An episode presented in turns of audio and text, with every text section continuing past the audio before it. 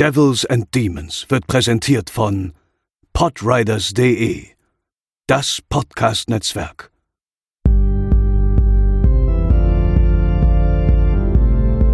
They're coming to get you, Barbara.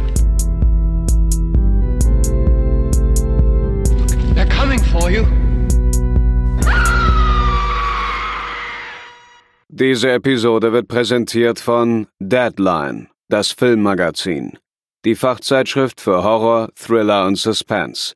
Jetzt im Kiosk oder online unter deadline-magazin.de. Moin moin und herzlich willkommen zur 137. Episode von Devils and Demons, eurem Horrorfilm-Podcast. Ich bin der Chris und an meiner Seite befinden sich Pascal. Moin. André. Moin moin.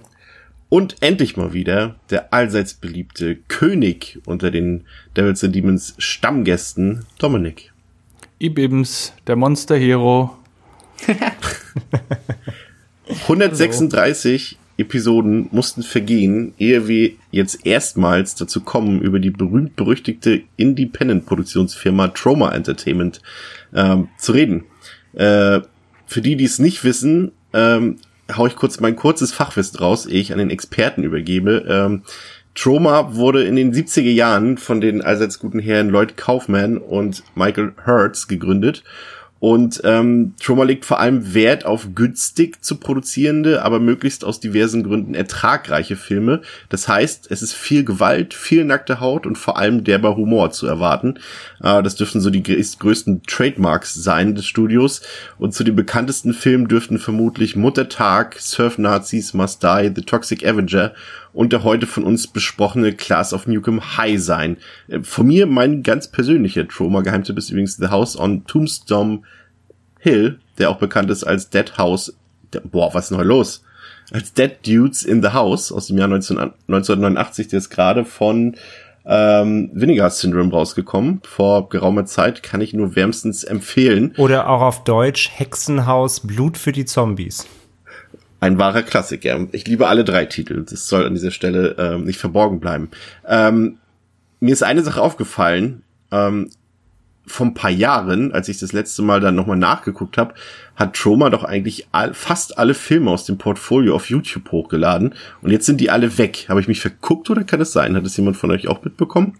Weil ja, stimmt, die sind weg. Der Kanal ist gesperrt worden. Da hat sich Lloyd Kaufman auch auf sämtlichen sozialen Medienplattformen komplett drüber ausgelassen, dass hier aller möglicher Mist auf YouTube bleiben kann und der ist irgendwie gesperrt worden. Ich weiß nicht genau warum, der hat es damals irgendwie geschrieben, aber es hatte, glaube ich, diverse Gründe irgendwie. Es war nicht zulässig, wie sie den veröffentlicht haben und der Inhalt war natürlich jetzt auch nicht unbedingt so, dass man gesagt hat, komplett unproblematisch und da haben wohl mehrere Faktoren eine Rolle gespielt und der war dann, hat sich da komplettes Maul zerrissen drüber und regt sich heute noch drüber auf, dass seine Filme irgendwie nicht mehr verfügbar sind.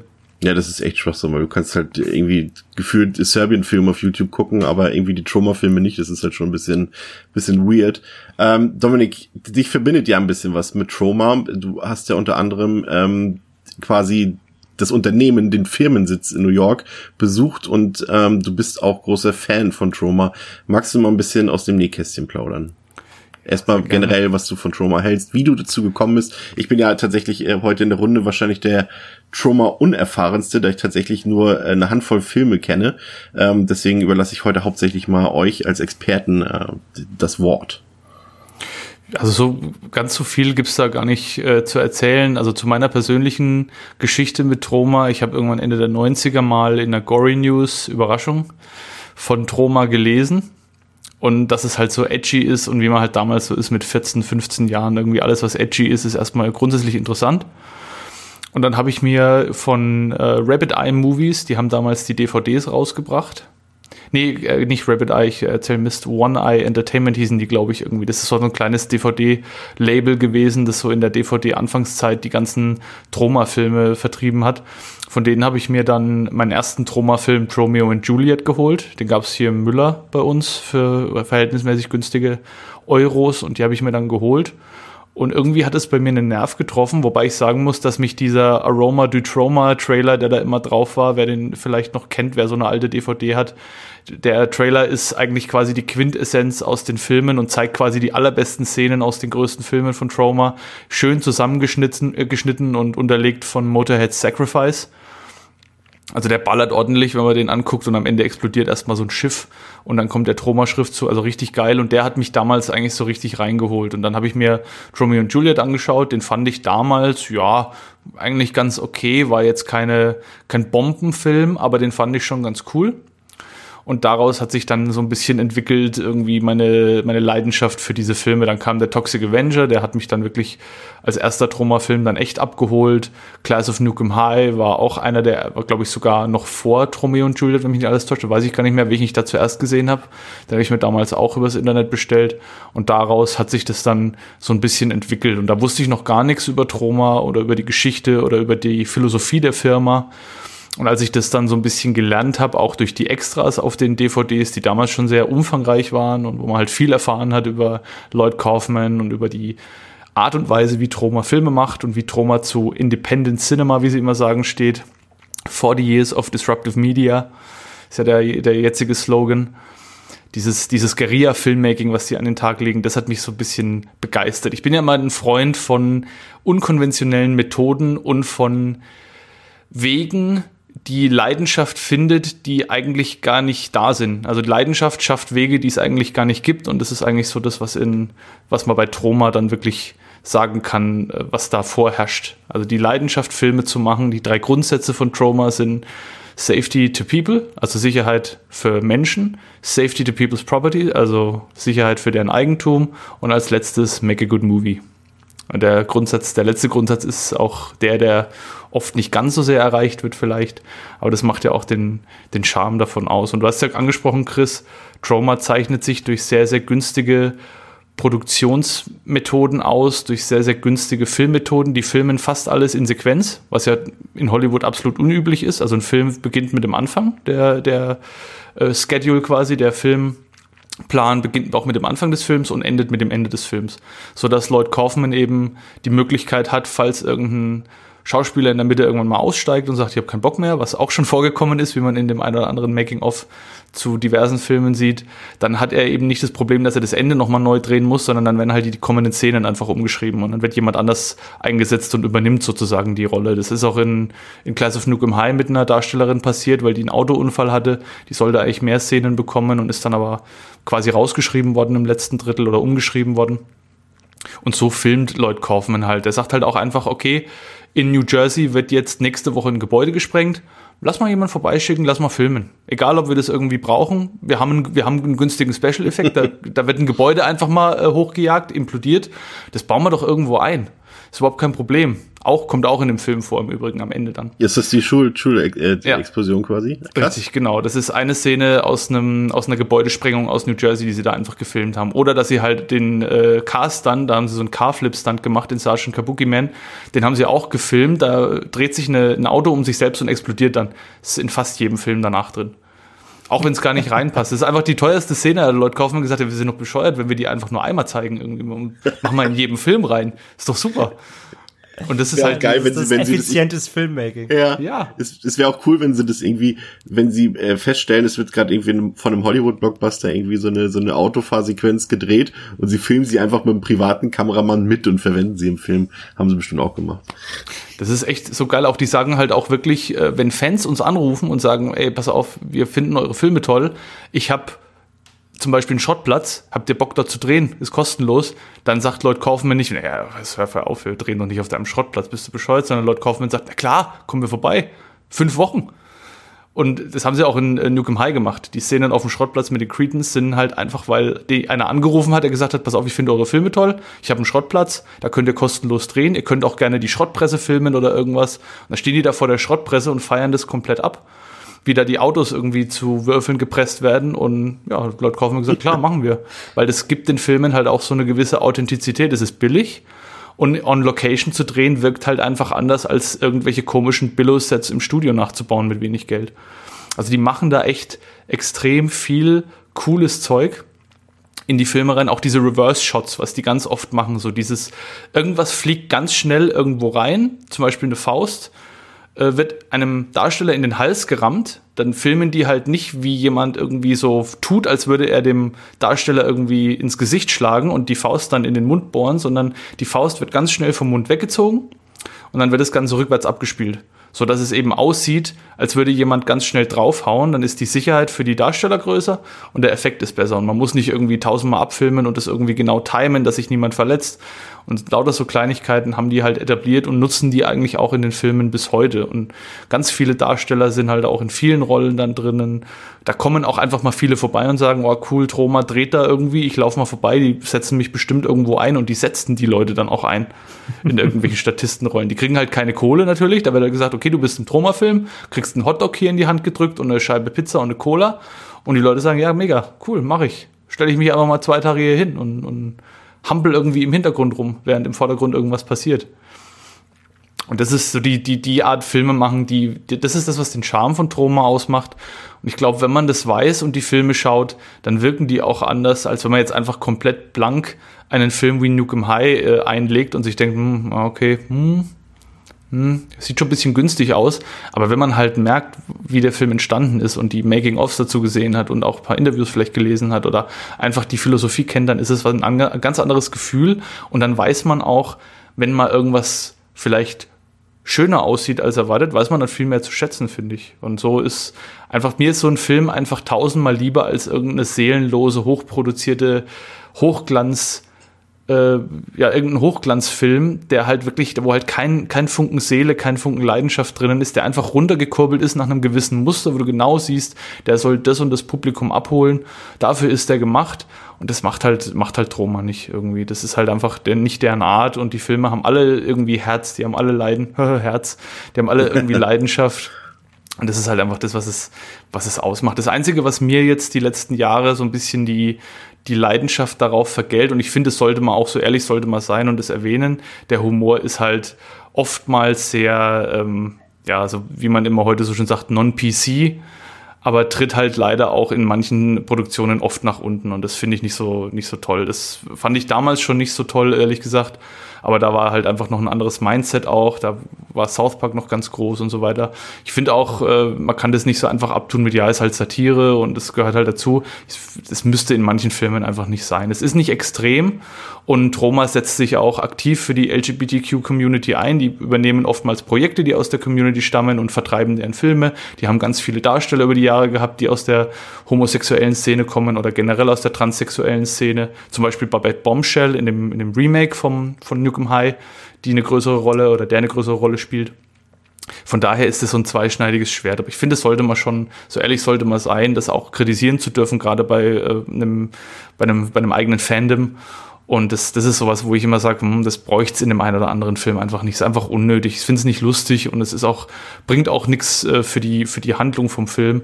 Aber äh, abgesehen davon ist die, die Leidenschaft und die, Freude und das Herzblut aller Beteiligten ist da für mich federführend und die Making-ofs zu den Filmen sind einfach die besten. Das ist, äh, die sind oftmals wesentlich besser als die Filme, weil da einfach pures Chaos herrscht. Es ist wirklich komplette Anarchie am Set. Das, was in Terrorfirma, wer den Film kennt, was da auf der Leinwand landet, ist eigentlich quasi eins zu eins wie so ein Troma-Film gedreht wird. Da haben sie einfach nur die Kamera laufen lassen, so ungefähr.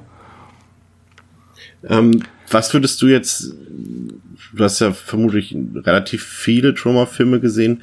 Ähm, abseits von Nukem High, welche Filme würdest du dann den Zuhörerinnen und Zuhörern empfehlen? Vielleicht auch abseits der, sag ich mal, drei, vier großen Filme, die vielleicht jeder kennt. Oder zumindest die, die müssen, die unseren Podcast hören dürften. Also die großen, die, die ganz großen sind halt wirklich ähm, äh, äh, hier Atomic Hero, also Toxic Avenger, Nukem High und Sergeant Kabuki Man vielleicht noch, den, den würde ich noch empfehlen. Das ist der, der so ein bisschen untergeht. Das war eigentlich so die erste größere oder eine der ersten größeren Produktionen, die sie gemacht haben. Mit dem äh, LAPD-Officer, der dann zu einem Kabuki-Warrior wird. Den, äh, den finde ich ganz lustig. Der ist aber halt auch ähnlich wie Nukem High sehr zahm. Also der hat jetzt noch nicht so den, den Drive, sage ich jetzt mal, wie ein äh, Toxic Avenger. Aber der ist empfehlenswert. Aber so als Geheimtipps würde ich sagen, auf jeden Fall Combat Shock. Der ist für Troma-Verhältnisse sehr, sehr schwer. Da geht es um einen Vietnam-Veteran, der hat auch ein bisschen Anleihen von Lynch's Eraserhead. Da will ich jetzt nicht zu viel verraten, aber der ist, der ist aber wirklich auch, das ist kein Film, den man mal so am Sonntagnachmittag lockerflockig neben äh, herlaufen lassen kann, sondern der ist schon auch wirklich, der drückt aufs Gemüt ganz arg. Es ist einer der bedrückendsten Vietnam-Filme, finde ich oder Post-Vietnam-Filme. Der hat bisschen was von Jacob's Ladder, ein bisschen was von, wie gesagt, Eraserhead. Und teilweise wirkt er von der Atmosphäre her auch so ein bisschen wie der äh, Exterminator, so mit so dreckigen Seitengassen und so. Ich glaube, der spielt auch in New York, wenn mich nicht alles täuscht, wie es viele Troma-Filme ja auch tun. Den kann ich auf alle Fälle empfehlen. Und von den neueren Sachen würde ich vielleicht sagen äh, Father's Day, der rausgekommen ist. Der sieht zwar auch sehr günstig aus, aber der ist auch, schwimmt in dem Fahrwasser von Hobo with a Shotgun und ist auch so Grindhouse-mäßig aufgezogen, aber den fand ich auch sehr sehenswert. Und ansonsten würde ich sagen, das Remake von Nukem High ist auf jeden Fall auch noch eine Reise wert. Und ein deutscher Troma-Film, der zwar nicht Troma produziert ist, aber Troma vertrieben, Kondom des Grauens. Der Film, der auf dem Comic von Ralf König basiert, der ist auch, den muss man auch gesehen haben, um es zu glauben. Mhm. Da spielt eine Iris Berben mit, das kann man sich überhaupt nicht mehr vorstellen, eigentlich so richtig. Ähm, das, bevor ich äh, ganz kurz vielleicht ja, zu dem, ja. weil du gefragt hattest, ich war äh, tatsächlich vor fünf Jahren bei Troma in den Studios nur ganz kurz noch der Abriss. Wir sind da wirklich spontan hingelaufen irgendwie. Wir waren in New York im Urlaub. Und ich hatte die vorher mal angeschrieben und hatte die gefragt, ob es die Möglichkeit gibt, dort eine Führung zu bekommen. Weil die Büroräumlichkeiten, wer das nicht kennt, die Büroräume von Trauma sind quasi wie ein Museum. Da liegen überall Requisiten aus den Filmen rum, es hängen überall Poster. Der komplette Schreibtisch von Lloyd Kaufman ist voll und übervoll mit Troma-Spielzeug, mit Spielwaren aus der Toxi-Serie, die es damals gab, mit irgendwelchen Filmrollen, die rumliegen. Also es ist wirklich absolut ein richtiges Dreckloch äh, weil die das auch nicht pflegen, das vergammelt da alles irgendwie so vor sich hin. Ne? Das, das Penismonster, ne? das ist fast ein bisschen schade, aber das trägt trotzdem komischerweise wieder zu dem Charme von dem, äh, von dem ganzen Stu Studio bei und passt wieder ins Bild so ein bisschen rein. Und dann hängen halt zum Beispiel auch irgendwelche Bilder von Lloyd Kaufman mit Sly Stallone an der Wand. Der hat damals für Rocky die Location Scout, das Location Scouting gemacht und hat die, dieses Schlachthaus, dieses, wo die Schweinehälften dann ja. hängen, hat er rausgesucht. Und das Gym wohl auch. Uh. Ähm, in dem der Film dann größtenteils spielt. Das hat er auch rausgesucht. Und da hängen natürlich dann auch irgendwie Zeitungsausschnitte von Rocky-Erfolgen und von seinen ersten Filmen, die er gemacht hat. Battle of, of Love's Return, wo Oliver Stone damals mitgespielt hat, seiner ersten On-Screen-Rolle und diverses anderes. Und das, das ist dann halt irgendwie quasi vermischt mit irgendwelchen alten Filmrollen, wo dann irgendwie der, der, der mich dann rumgeführt hat und gesagt, ja, da hinten liegt die Originalfilmrolle von Toxic Avenger irgendwo unter dem Haufen Müll. Und dann habe ich so gesagt, ja, wie unter dem Haufen Müll? Die, wollen die nicht irgendwie irgendwo aufheben oder so? Dass die vielleicht irgendwie, nö, nö, das ist egal, das so, kümmert sich keiner drum. Nimm die doch ruhig mit, Dominik, mach du den 4K-Transfer draus. Das ist echt, es ist echt krass irgendwie, ne? Wir sind halt wirklich durch, haben dann auch so ein bisschen, so ein paar Requisiten dann angeschaut natürlich, haben auch noch Werbung gemacht für die Crowdfunding-Kampagne von Class of Nukem High, Return to Return to Nukem High Volume 2, der jetzt vor kurzem die offiziell rausgekommen, rausgekommen ist. Ne? Letztes Jahr, genau, letztes Jahr, den gibt's auch noch nicht auf, in Deutschland auf, auf DVD oder Blu-ray, den gibt's bis jetzt nur über Troma direkt als Blu-ray. Aber kann ich empfehlen auf jeden Fall. Den haben wir dann auch noch so ein bisschen mit beworben. Da haben die dann gesagt, ob sie da Bilder machen können, die wir diese dann veröffentlichen können, weil sie gerade in der Crowdfunding-Kampagne stecken. Haben uns alles angeschaut. Lloyd Kaufman war leider nicht da, der war gerade irgendwie unterwegs, aber Michael Hers war da. Und äh, den haben wir dann gefragt, ob die Blu-rays, die die unten im Lager hatten, ob die die verkaufen, weil ich dann gedacht habe, dann nehme ich mir gleich ein paar mit, die ich noch haben will. Und dann hat ihn halt der Praktikant, der mich darum geführt hat, gefragt und gemeint, ja, der würde gerne was mitnehmen, was kaufen, wie sieht's denn aus? Und dann hat Michael Hörser gesagt, ja, kaufen, hör auf, äh, soll er einfach mitnehmen, soll er sich was aussuchen, das passt schon. Dann hat er mir einfach drei Blu-rays geschenkt und hat noch ein paar Bilder gemacht und dann habe ich noch kurz mit ihm geplaudert und da hast, hast du ihm halt wirklich angemerkt, dass er total happy ist und dass sie alle, dass die alle total happy sind, wenn sich Leute für deren Schaffen interessieren. Da kommt irgend so ein deutscher Typ da einfach mal an und läuft da durch und schaut sich das Zeug alles an und hätten ja auch einfach sagen können, ja gut, dann soll er halt ein bisschen gucken und dann schickt man er halt wieder weg. Aber du hast denen wirklich angemerkt, dass die sich freuen darüber und die Unterstützung zu schätzen wissen. Das hat er mir auch mehrfach gesagt, er hat gemeint, er findet es ganz toll, dass sie so viele Fans haben um die Welt und dass wir jetzt extra irgendwie äh, unserem, in unserem Urlaub sozusagen dann einen Schlenkerer machen in nicht unbedingt touristisch erschlossenes Gebiet. Die sind, die sitzen in Long Island City, das ist jetzt nicht unbedingt der Touristen-Hotspot. Hell's Kitchen, ne? Ja, Hell's Kitchen, ja, so sieht's auch aus auf jeden Fall. Ähm, und ähm, da waren wir dann und dann, äh, genau, das also war, ich kann es echt nur empfehlen. Was, die sind sehr unkompliziert. Wer jemand, wer jemals mal in New York ist, vielleicht äh, post-Corona, wenn das irgendwann mal wieder gefahrlos möglich ist, dann schreibt die mal an und macht mal einen Abstecher dorthin. Ist mit der U-Bahn einigermaßen gut zu erreichen, mit ein bisschen Fußmarsch und lohnt sich definitiv. Haben die da dann noch einen großen Mitarbeiterstab? Also beziehungsweise womit, äh, also du hast es ja eben schon gesagt, ähm, die letzten beiden Filme sind ja durch Crowdfunding finanziert worden und ähm, Father's Day ist ja auch schon ein paar Jährchen her. Ich glaube, insgesamt haben die jetzt, glaube ich, in den letzten zehn Jahren, glaube ich, nur drei Filme rausgebracht.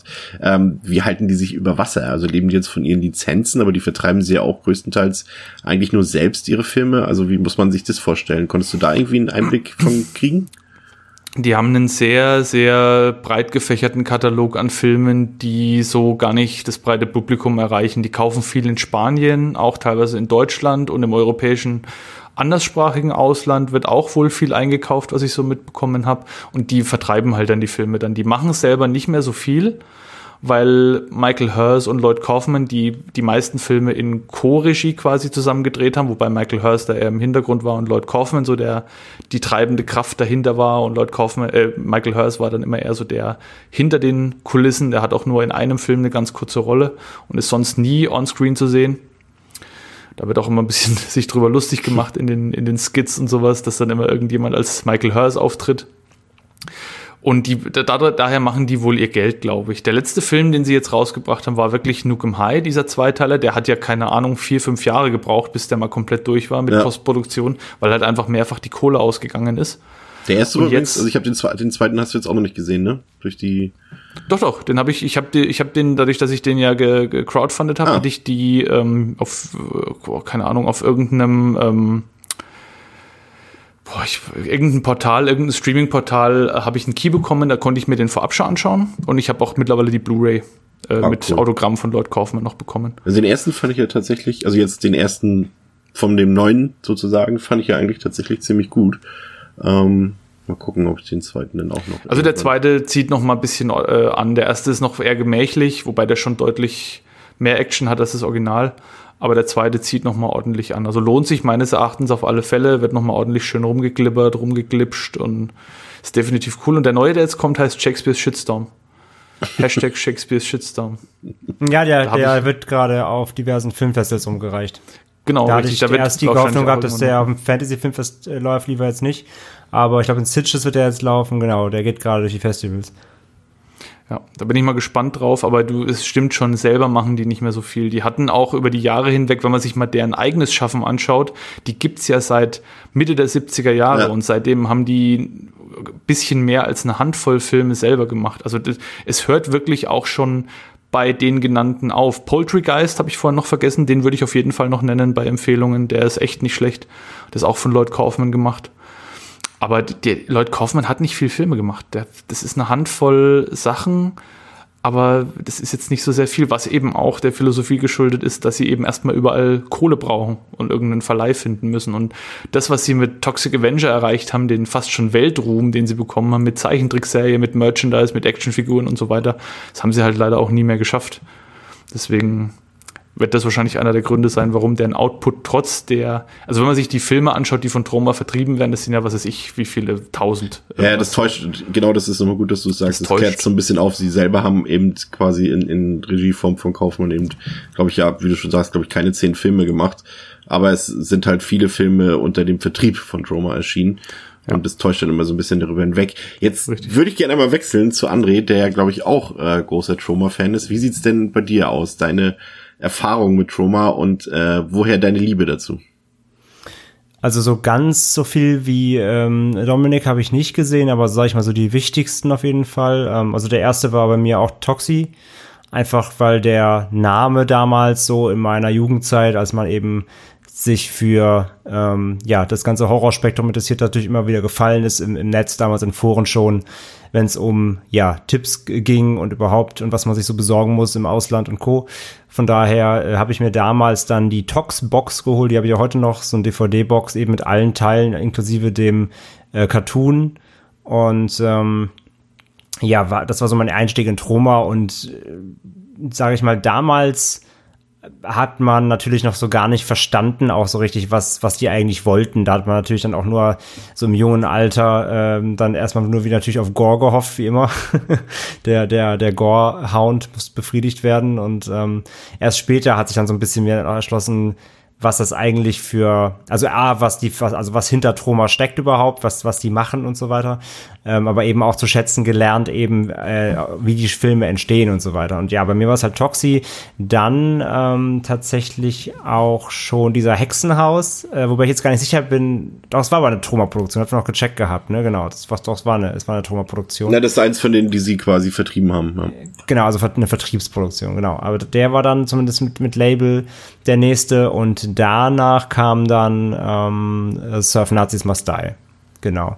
Also deswegen, ich habe jetzt auch Class of Nukem High zum ersten Mal gesehen tatsächlich, den, den habe ich bisher nie gesehen gehabt. Äh, der Name war, war, mir natürlich geläufig, habe es aber irgendwie nie geschafft, den äh, zu, ähm, zu, zu sehen.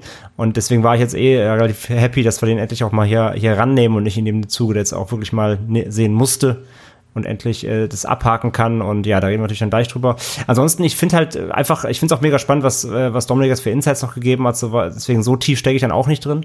Aber ich, ich mag einfach Troma dafür, dass sie diesen und ich glaube auch, dass sie so dankbar sind, weil mehr haben sie ja nicht quasi. Also dass die, dass all, ja, es ist ja so, also es soll jetzt gar nicht auch gar nicht negativ klingen, aber all ihr Erfolg münzt ja auf dieser Liebe, auf dieser Filmliebe. Die machen das ja, das, das wussten die ja auch, als sie gestartet haben, damit dass das ja wahrscheinlich jetzt kein Multimillionen-Business wird.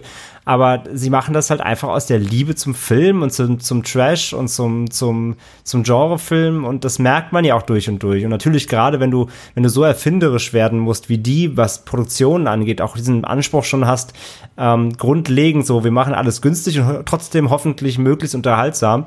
Ähm, und ich glaube auch so, so sicherlich so schwer da manche Produktionen waren. Ich glaube schon, dass es auch mal ein Riesenspaß bestimmt war bei denen da am Set. Also ähm, wenn, wenn du so einen Quatsch da irgendwie drehst und irgendwie wahrscheinlich super erfinderisch sein musst, was manche Szenen angeht und du überlegen musst, ja, wie machen wir das jetzt möglichst cool, obwohl wir eigentlich nichts zur Verfügung haben, ähm, äh, typisch der Spruch halt Not macht erfinderisch. Ich glaube, da, da gab es da gab's schon einige Momente, wo, wo da gezaubert werden musste, was nachher auch gar nicht klar war, ob das überhaupt funktioniert und so. Und diese ganze Liebe, glaube ich, die, also das geht ja, also du kannst sowas ja gar nicht machen, wenn du das nicht wirklich aus Leidenschaft machst.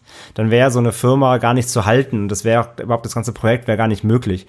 Und das halte ich den, das rechne ich den halt hoch an. Und ähm, ich finde halt in den Filmen, die ich kenne, sieht man das halt auch durch und durch. Äh, weil die, weil die wirklich schon trotzdem ja auch eine eigene so eine, eine Hand in Hand, eine sehr, soll man sagen, die haben eine eigene Signatur, so die Filme. Die haben ein eigenes mhm. Händchen, man sieht das einfach, ähm, wo die herkommen und wer da, wer da beteiligt ist und äh, so unterschiedlich jetzt auch die, vielleicht die Settings und, und Themen und, na, das heißt Themen, aber ne, Gewalt, äh, Nacktheit und Gore haben wir geklärt so, aber so unterschiedlich die Filme in ihrem, in ihrem Werk sind, was sie erzählen und so weiter, aber man merkt immer so was, was, was, wo das herkommt, wer es gemacht hat. Und deswegen, das, das rechne ich ihnen alles sehr hoch an. Und ähm, sie haben sich ja einfach ja, bis heute da behauptet mit diesem Namen und ja auch sicherlich einen, Kult geschaffen, auch wenn der, wie gesagt, jetzt nicht, äh, nicht sicherlich keine, keine hohen Summen abwirft in der, in der Höhe, wie jetzt Hollywood gewohnt ist, aber äh, allein, dass es die noch gibt äh, und sie immer noch eine Fanbase haben, zeigt ja, dass sie da seit Jahren einiges richtig machen.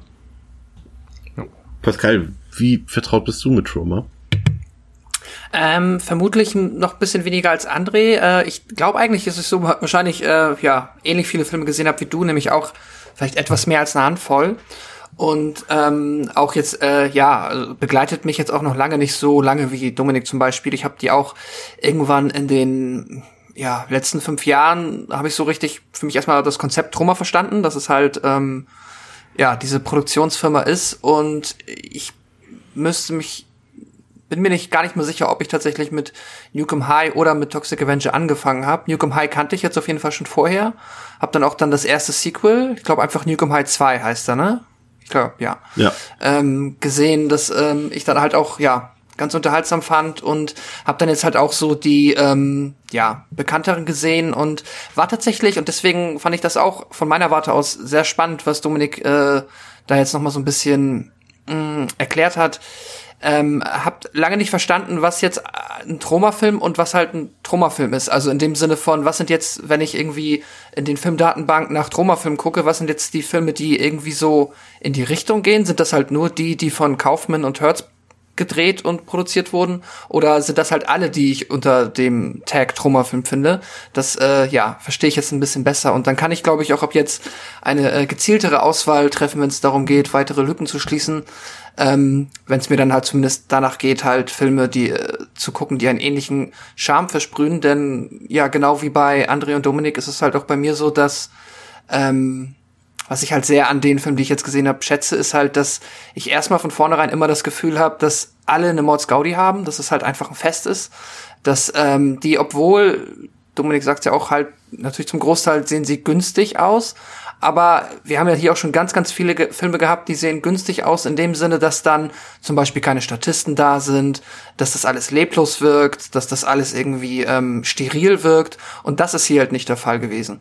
Bei ähm, zumindest all den Filmen, die ich gesehen habe. Und das mag ich halt so sehr, dass das, auch wenn es vielleicht manchmal ein bisschen, ähm, ja, günstig aussieht, aber vielleicht von den Effekten und ähm, auch von der Kulisse und am Drum und Dran habe ich trotzdem das Gefühl, dass da immer ganz viele Menschen sind und dass es irgendwie belebt ist und dass sich das organisch anfühlt. Und dann ist es halt dieser, ähm, ja, einfach dieser spaßige Humor, der sich durch die Filme zieht, ähm, der mich dann halt auch tatsächlich oftmals ziemlich gut trifft, äh, ziemlich gut erwischt. Und ja, das ist so mein, ähm, meine Troma-Vergangenheit oder warum ich Troma mag. und bei dir? Ja, äh, bei mir ist es wie, wie eingangs gesagt, ich habe hab schon ein paar Filme, äh, gesehen, letztendlich dann doch jetzt, äh, nachdem Dominik das auch so ein bisschen erklärt hat, äh, diese quasi diese zwei Teile, die Filme in Eigenregie und die Filme, die er sich auf Distribution ähm, beziehen. Äh, also klar, dann habe ich doch eigentlich relativ viele gesehen und äh, bin auch tatsächlich durch Toxic Avenger so ein bisschen aufmerksam geworden auf die ganze Sache und alles, was dahinter steht und wer dahinter steht und bin da auch großer Fan tatsächlich geworden. Und jetzt wollen wir natürlich die Zuhörerinnen und Zuhörer nicht länger ähm, auf die Folter spannen ähm, und wollen tatsächlich mal loslegen mit unserem heutigen Film Class of Newcomb High aus dem Jahre 1986. Und dazu hören wir erstmal in den Trailer kurz rein. Welcome to Tromaville High, an average American high school, with one exception. It's located only one mile away from a nuclear power plant. They said it was 100% safe. But they were wrong. There's no danger, Governor. We have the situation well in hand.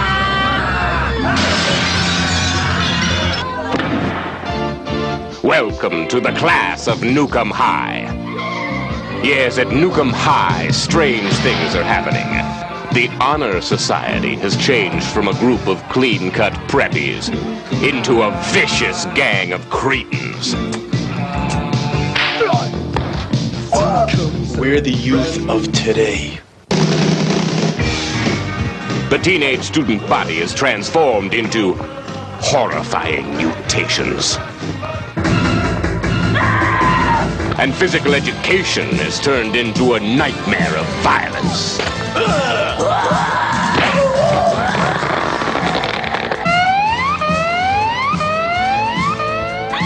The class of Newcomb High. Introducing Warren and Chrissy. I love you. Two young lovers caught in a world gone mad.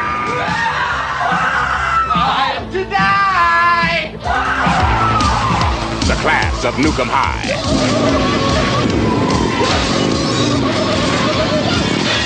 Yes, at Newcomb High, anything can happen. And does. The class of Newcomb High, where you'll learn the three R's. Reading, writing, and radiation.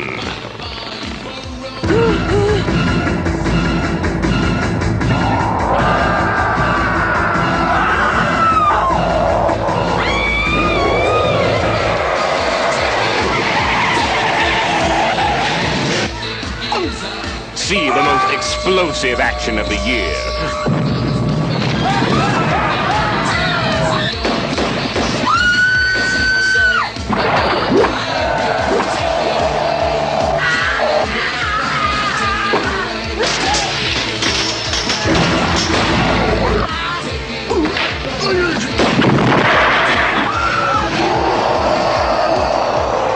the class of Newcomb High. Rated R. Kurz die harten Fakten. Class of Nukem High hat auf Letterboxd eine Durchschnittswertung von 3,0 von 5, auf der IMDb 5,7 von 10. Der Film ist äh, 1992 indiziert worden in Deutschland, wurde 2016 äh, von der Liste gestrichen, ist quasi sozusagen aktuell mit einer Spio JK unterwegs und äh, ja, wir haben uns äh, auch im Vorfeld ein bisschen schlau gemacht. Es ist tatsächlich aktuell relativ schwierig, an die Filme ranzukommen, generell an die Trauma-Filme, an die an die guten. Ähm, macht tatsächlich fast sogar Sinn, äh, in den hauseigenen Store bei Trauma mal nachzugucken. Ich habe da eben mal nachgeschaut. Die haben größtenteils alle Filme dort auf Lager. Ähm, ansonsten Class of Nukem High. Ich habe die Arrow Edition das dürfte fast mit das aktuellste sein, was rausgekommen ist. Ist aber mittlerweile auch schon, auch schon ein paar Jährchen out of print äh, und kostet jetzt auch schon einen höheren Betrag. Ich weiß nicht, was ihr im Angebot habt. Dominik, DVD, eine alte? Ich habe ne, ich hab die alte US-DVD mit der Unrated-Version, aber es gibt auch einen Troma-Streaming-Dienst, Troma Now. Ich weiß nur nicht, ob wir den, ob man den beziehen kann ohne VPN, also aus einem deutschen Netzwerk. Das müsste man mal checken, aber da ich glaube, der hat Geoblock. Ich meine, der hat Geoblock. Kann sein, ja. Das also in sein. England also hat Shudder, Shudder hat in England zumindest äh, fast alle Troma-Filme. Oh, aber Amazon Prime hat, glaube ich, auch ein paar, wenn mich nicht alles täuscht. Oder hatte zumindest vor ein paar Jahren mal ein paar. Ja, also aber da müsst ihr auf jeden so Fall Billos, glaube ich. Da müsst ihr auf jeden Fall ein bisschen, bisschen, mal ein bisschen stöbern und ein bisschen gucken. Irgendwie kommt man an die Filme schon ran, aber ganz so einfach ist es tatsächlich nicht mehr. Ähm, Regie geführt hat hier Lloyd Kaufmann. Äh, Dominik hat es vorhin bereits erwähnt, bei den wichtigsten Trauma-Filmen hat er Regie geführt, hier im Gespann mit Richard Haynes. Und äh, bevor wir in den Film reingehen, Pascal, worum geht's in Class of Nukem High? Tromaville, New Jersey. Nachdem es im lokalen Kernkraftwerk zu einem fatalen Unfall gekommen ist, bemüht sich der Besitzer Mr. Paley, diesen vor der Öffentlichkeit geheim zu halten, damit die Anlage nicht heruntergefahren werden muss. Durch den Zwischenfall ausgelöst, sickert radioaktiver Abfall in das Wassersystem, wodurch auch die benachbarte Trommerville High School betroffen ist. Ein erster Schüler stirbt auf grausame Weise und auch viele der anderen Schüler durchleben zum Teil eine durch Strahlung verursachte drastische Wesensveränderung. Warren und Chrissy, ein junges verliebtes Paar, ziehen kurz darauf auf einer Party an einem radioaktiven Joint und auch wenn sie zwar nicht unmittelbar zu atomaren Superhelden mutieren, müssen doch auch sie mit höchst außergewöhnlichen Konsequenzen leben. Ja, ich glaube, die Eingangssequenz äh, von Class of Nukem High ähm, zeigt eigentlich schon all das, äh, was wir vorhin auch schon beschrieben haben, wo diese, diese Filmliebe dann hinführt und wie sie sich darstellt in dem Film mit allerlei kruden Gestalten, aber auch sehr kreativen Ideen, manchmal auch sehr billigen Ideen. Ähm, und das äh, sieht man eigentlich auch direkt hier eben in den ersten Minuten. Wir sehen eben die Tromaville High School, wir sehen das Nuklearkraftwerk direkt nebenan, wir sehen den Zwischenfall und sehen dann so die einzelnen, ja, Gangs und Gruppen an dieser Schule. Da zeigt sich relativ, relativ viel. Das ist natürlich auch so ein bisschen inspiriert eben von, ja, wie nennt man das? Ähm, es ist ja ein bisschen dystopisch, weil es ja nicht eben die Gegenwart in dem Sinne beschreibt. Da könnt ihr mir gerne mal äh, kurz helfen, ob ich das richtig sehe. Es ist ja schon so ein bisschen dieses The Warriors-Style, was da so ein bisschen auch häufiger in den 80er Jahren, was ja auch äh, The Class of 1984 zum Beispiel auch gezeigt hat. Ähm, Gibt es da einen Fachbegriff für? Ja, also, also dystopische Zukunft passt schon eigentlich ganz gut, würde ich sagen. So, so, eine, so, so, diese nähere Zukunft, die eigentlich nur ein paar Jahre weg ist, wo aber damals so in den 80er Jahren alle gedacht haben, okay, bis in fünf, sechs, sieben, maximal zehn Jahren wird alles von Gangs regiert, wir fliegen irgendwie durch die Luft und jeder hat irgendwie sich wieder zu seiner Urform zurückentwickelt und ist zum absoluten ja, quasi Urmenschen geworden, der jetzt nur noch die niedersten Bedürfnisse zu befriedigen versucht. Und ja, also wie du sagst, Class of 1984 war ja auch das klare Vorbild. Sieht man ja nicht nur am Titel, sondern auch an, an vielen, vielen, vielen anderen Einstellungen und Szenen und den Gangs und so weiter. Das wirkt ja alles wirklich so ein bisschen wie Class of 84. Ja, und da haben wir so einen, so einen Punker, der dort mit Hitlerbart durch die Gegend rennt. Das äh, ist durchaus charmant. Wir sehen dann immer wieder im Hintergrund dieses gemalte Kraftwerk auf einer Leinwand auch sehr viel Charme. Aber dann haben wir eben auch dieses Thema, da stellt sich die Frage, André, ist es hier zum Scherz drin oder ist hier wirklich vielleicht eine diepe Botschaft drin, wenn es darum geht, äh, vielleicht die Umwelt zu schützen und äh, Atomkraft hier so ein bisschen in die Kritik zu nehmen? Oder würdest du sagen, das ist einfach nur als Gag? Naja, beides. Ne? Also der Aufhänger ist halt klar. Es ist natürlich keinster Weise irgendwie smart. Es ist natürlich plakativ, aber es ist da. Ähm, es sind jede Menge, jede Menge Gags gehen auf Kosten eben von Atomkraft, wie nützlich sie ist, wie zukunftsweisend sie ist, äh, wie, äh, wie wir auch in äh, tausend Jahre davon profitieren werden und so weiter und so fort. Also ganz klar ist natürlich über die Überspitzung der, der Atomkraft hier gegeben und die, ähm, ja, die, das Herunterspielen ihrer Gefährlichkeit natürlich, ne? Und äh, sobald hier der. Vor allem der, durch die Regierung, ne? Ja, natürlich, genau. Die Regierung und eben auch den, den Betreibern. Ne? Sobald hier ja. quasi das Unglück passiert, wird's runtergespielt und das heißt direkt hier seitens ähm, der, der, des, der, der Betreiber so, ja, ähm, das darf hier keiner mitkriegen, ne? Presse bitte raushalten und äh, verschleiert das mal schön und hier und da und geht mal zur Schule, aber nachts, es keiner sieht. Also es geht natürlich ganz klar hier um Vertuschung so von einem, von einem schweren ähm, atomaren Unfall und natürlich auch, wie gesagt, durch die Überspitzung der, ähm, des, Her der, des Herunterspielens der Gefährlichkeit äh, so von Atomkraft und Strahlung. Ähm, klar, es ist schon in der Weise natürlich eine Kritik, die aber natürlich jetzt, äh, jetzt nicht gerade smart daherkommt, aber es ist natürlich ein, ein, ähm, Aufhänger für den Film. Pascal, Kurzer Trivia-Fact, ja. ganz kurz, weil du gesagt hast, das gemalte Kraftwerk. Das Kraftwerk ist, besteht aus zwei Teilen. Das vordere Gebäudeteil ist ironischerweise die Schule.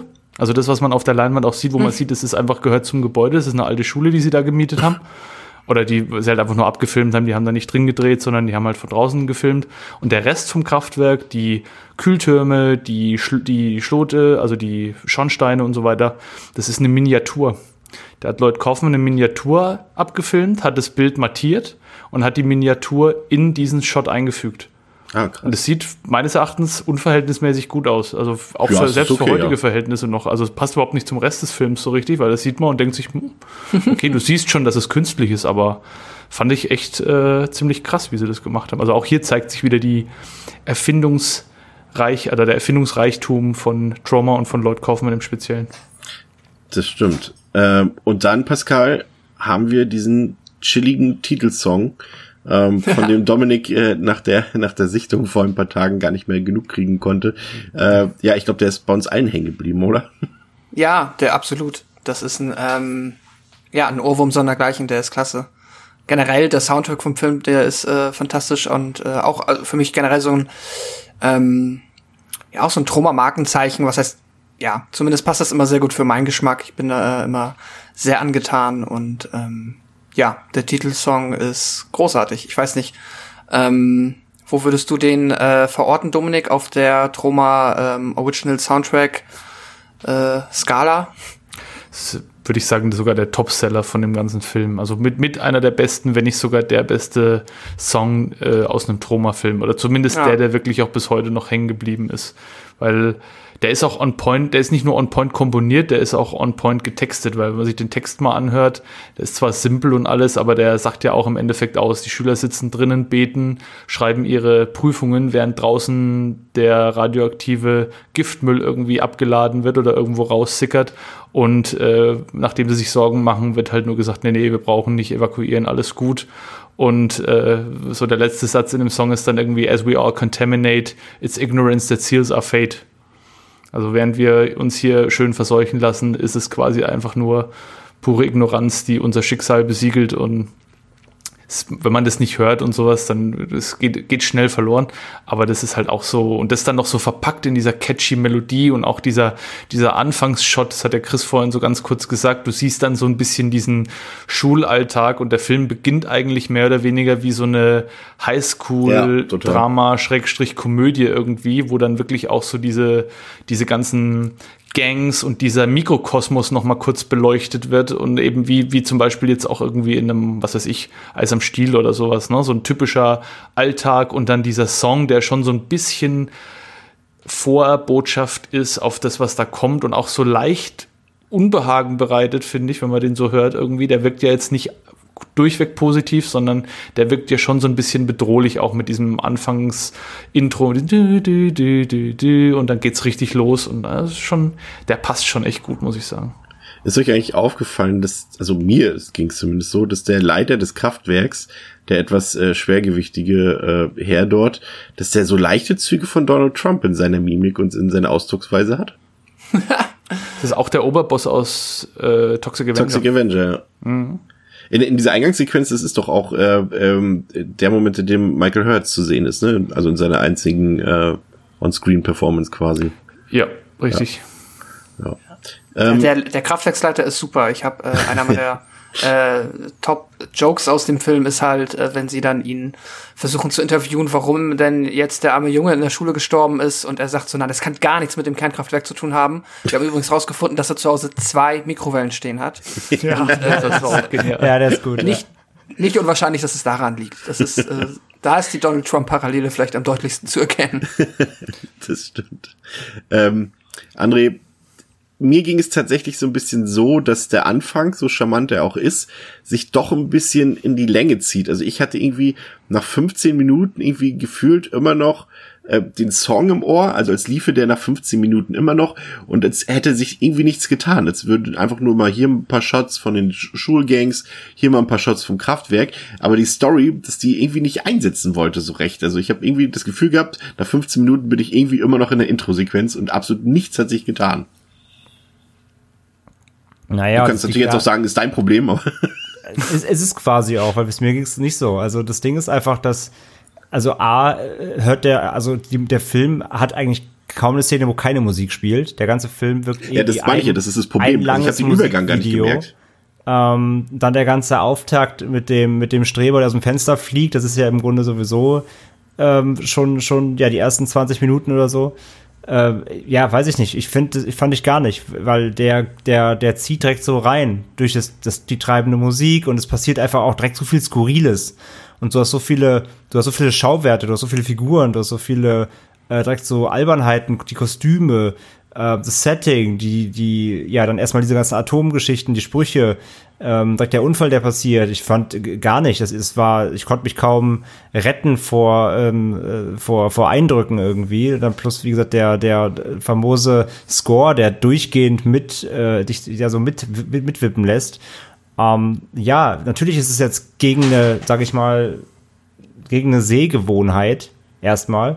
Ähm, vielleicht, aber ich fand es, ich fand es super. Ich hatte damit äh, großen Spaß. Also ich war direkt drin. So und von daher, also mich fand das weder langweilig noch hatte ich das Gefühl, ich gucke mir irgendwie ein Intro an oder so.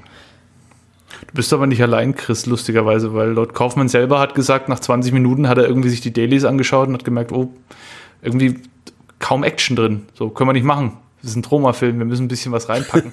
und hat dann noch Szenen nachgedreht in der Postproduktion. Wahrscheinlich also, die Sexszene im Atombunker, wa? Fertig war. Nee, nee, die haben äh, die Szenen mit den Cretans, wie sie da in diese, in diese Schoolyard-Party da reinfahren und diese Buffet und sowas da alles verwüsten mit den Motorrädern. Das haben sie dann hinterher noch nachgedreht, als Lloyd Kaufmann halt gemerkt hat, okay, bis es richtig losgeht in der Action, vergeht einfach zu viel Zeit. Das können wir nicht machen. Das, der Film plätschert zu viel dahin. Aber so unterschiedlich sind die Wahrnehmungen, finde ich interessant davon ab tatsächlich äh, fand ich äh, eine der Highlights äh, des Films ist tatsächlich für mich diese diese oder eine richtige Sexszene ist es ja nicht, aber äh, beinahe Sexszene dort in diesem Atombunker der Schule, ähm, wo dann überall das das grüne Glibber runterläuft. Äh, das das fasst für mich den Film eigentlich ziemlich gut zusammen, weil es irgendwie auch alle alle Zutaten eines guten Trauma-Films enthalten hat.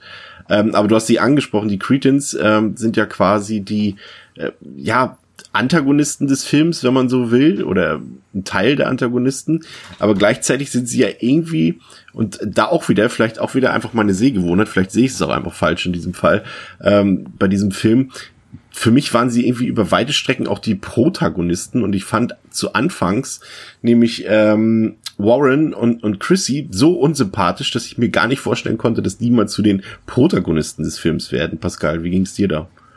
Habe ich das auch wieder als einziger so wahrgenommen? Mm, jein, also, naja, jetzt also als Protagonist, dafür sind die halt dann schon. Also sie sind natürlich sehr normal. So, Ach so, du meinst jetzt Chrissy und äh, also bei, alle quasi, also Warren und Chrissy. ja, Warren Seiten. und Chrissy habe ich tatsächlich, die habe ich so ein bisschen für mich charakterisiert, so wie ähm, ähm, ja einfach die zugegebenermaßen sehr blassen, unschuldigen Naivlinge, die halt da so ein bisschen durchstolpern und dann da so ein bisschen halt dran wachsen sollen.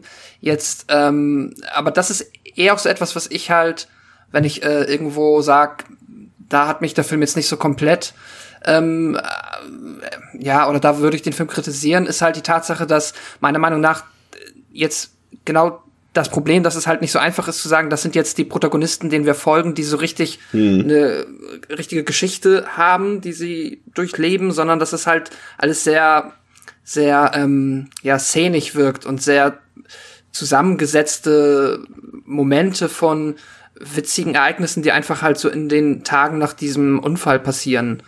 Ähm, dass es sich halt so zusammengesetzt anfühlt. Und deswegen kann ich so ein bisschen verstehen, dass man auf jeden Fall nicht so leicht mit dem Finger auf die Protagonisten zeigen kann und sagen kann, ja, das ist der Film, ähm, wo Chrissy und Warren, ähm, das Pärchen, das sind die Helden des Films und die kämpfen gegen die Cret Cretons. Ähm, ja, aber ich als Helden würde ich die Cretons jetzt auch nicht bezeichnen. Ich was ähm, mir noch aufgefallen ist jetzt zumindest was, was, Oh ja. was Screentime angeht, das war, glaube ich, vielleicht so ein bisschen, äh, da hat sich mein Eindruck, glaube ich, so ein bisschen verfestigt, weil eben Chrissy und Warren dann irgendwie dann auch mal für zehn Minuten gefühlt gar nicht zu sehen sind und die Cretans quasi eigentlich durchgängig im Mittelpunkt so ein bisschen stehen. Mhm. Vielleicht ist das eher, sie stehen im Mittelpunkt, sind aber jetzt nicht unsere Protagonisten in dem Sinne. Ja, ja, die Cretans sind halt auch maximal Schauwert, so im Vergleich zu dem ja total normalen Pärchen, also zu den ähm, Normalos, weil die natürlich auch so einfach ähm, die coolsten Kostüme haben und am abgefahrensten aussehen. Ähm, da hätte mir, glaube ich, einfach, da hätte ich mich vielleicht so ein bisschen darüber gefreut, wenn man so die Transformation derer halt irgendwie ein bisschen mitbekommen hätte, weil das ist mir jetzt eigentlich auch erst beim zweiten Mal schauen so richtig klar geworden ähm, oder aufgefallen, dass ja öfter gesagt wird, dass die halt, bevor sie zu den Cretans geworden sind, ja ähm, ganz normale oder sogar die Snobs der Snobs, Schule waren. ja. Ja. Sehr Ähm, gut beobachtet, Pascal. Du kann, musst dir dann das Remake anschauen. Da wird nämlich ganz genau beleuchtet und auch sehr äh, eindrucksvoll äh, auf Bild festgehalten, wie sich die Snobs, also diese Honor Society, Ah. wie sie da heißt, in die Cretans verwandeln. Gibt es eine ganz schöne lange Szene, wie die dann irgendwie wieder auftauchen und so richtig abgefreakt aussehen. Und äh, da, da ist es, da kommt es deutlich heraus. Ah, okay. Ich muss Ja. gestehen, ich habe mein Mediabook tatsächlich verkauft vom Remake. Ich wollte es gestern raussuchen, um das nochmal zu gucken in der Kausalität mit unserem Podcast, aber ich habe es tatsächlich verkauft, leider. Hm. Der wird aber verschleudert, glaube ich, auch bei den Ja. gängigen Portalen. Also, Zumal, weil die meisten Leute eben äh, ja das Versprechen wahrgenommen hatten, dass der zweite Teil ein Jahr später rauskommt. Und es kam ja nicht und ein deutscher Release. Ich weiß gar nicht, ob 84 Entertainment sich die Rechte am zweiten überhaupt noch gesichert hat. Aber ja, das ist dann wiederum eine andere Geschichte. Ähm, André, die Schulparty und die radioaktiven Joints, die dort geraucht werden.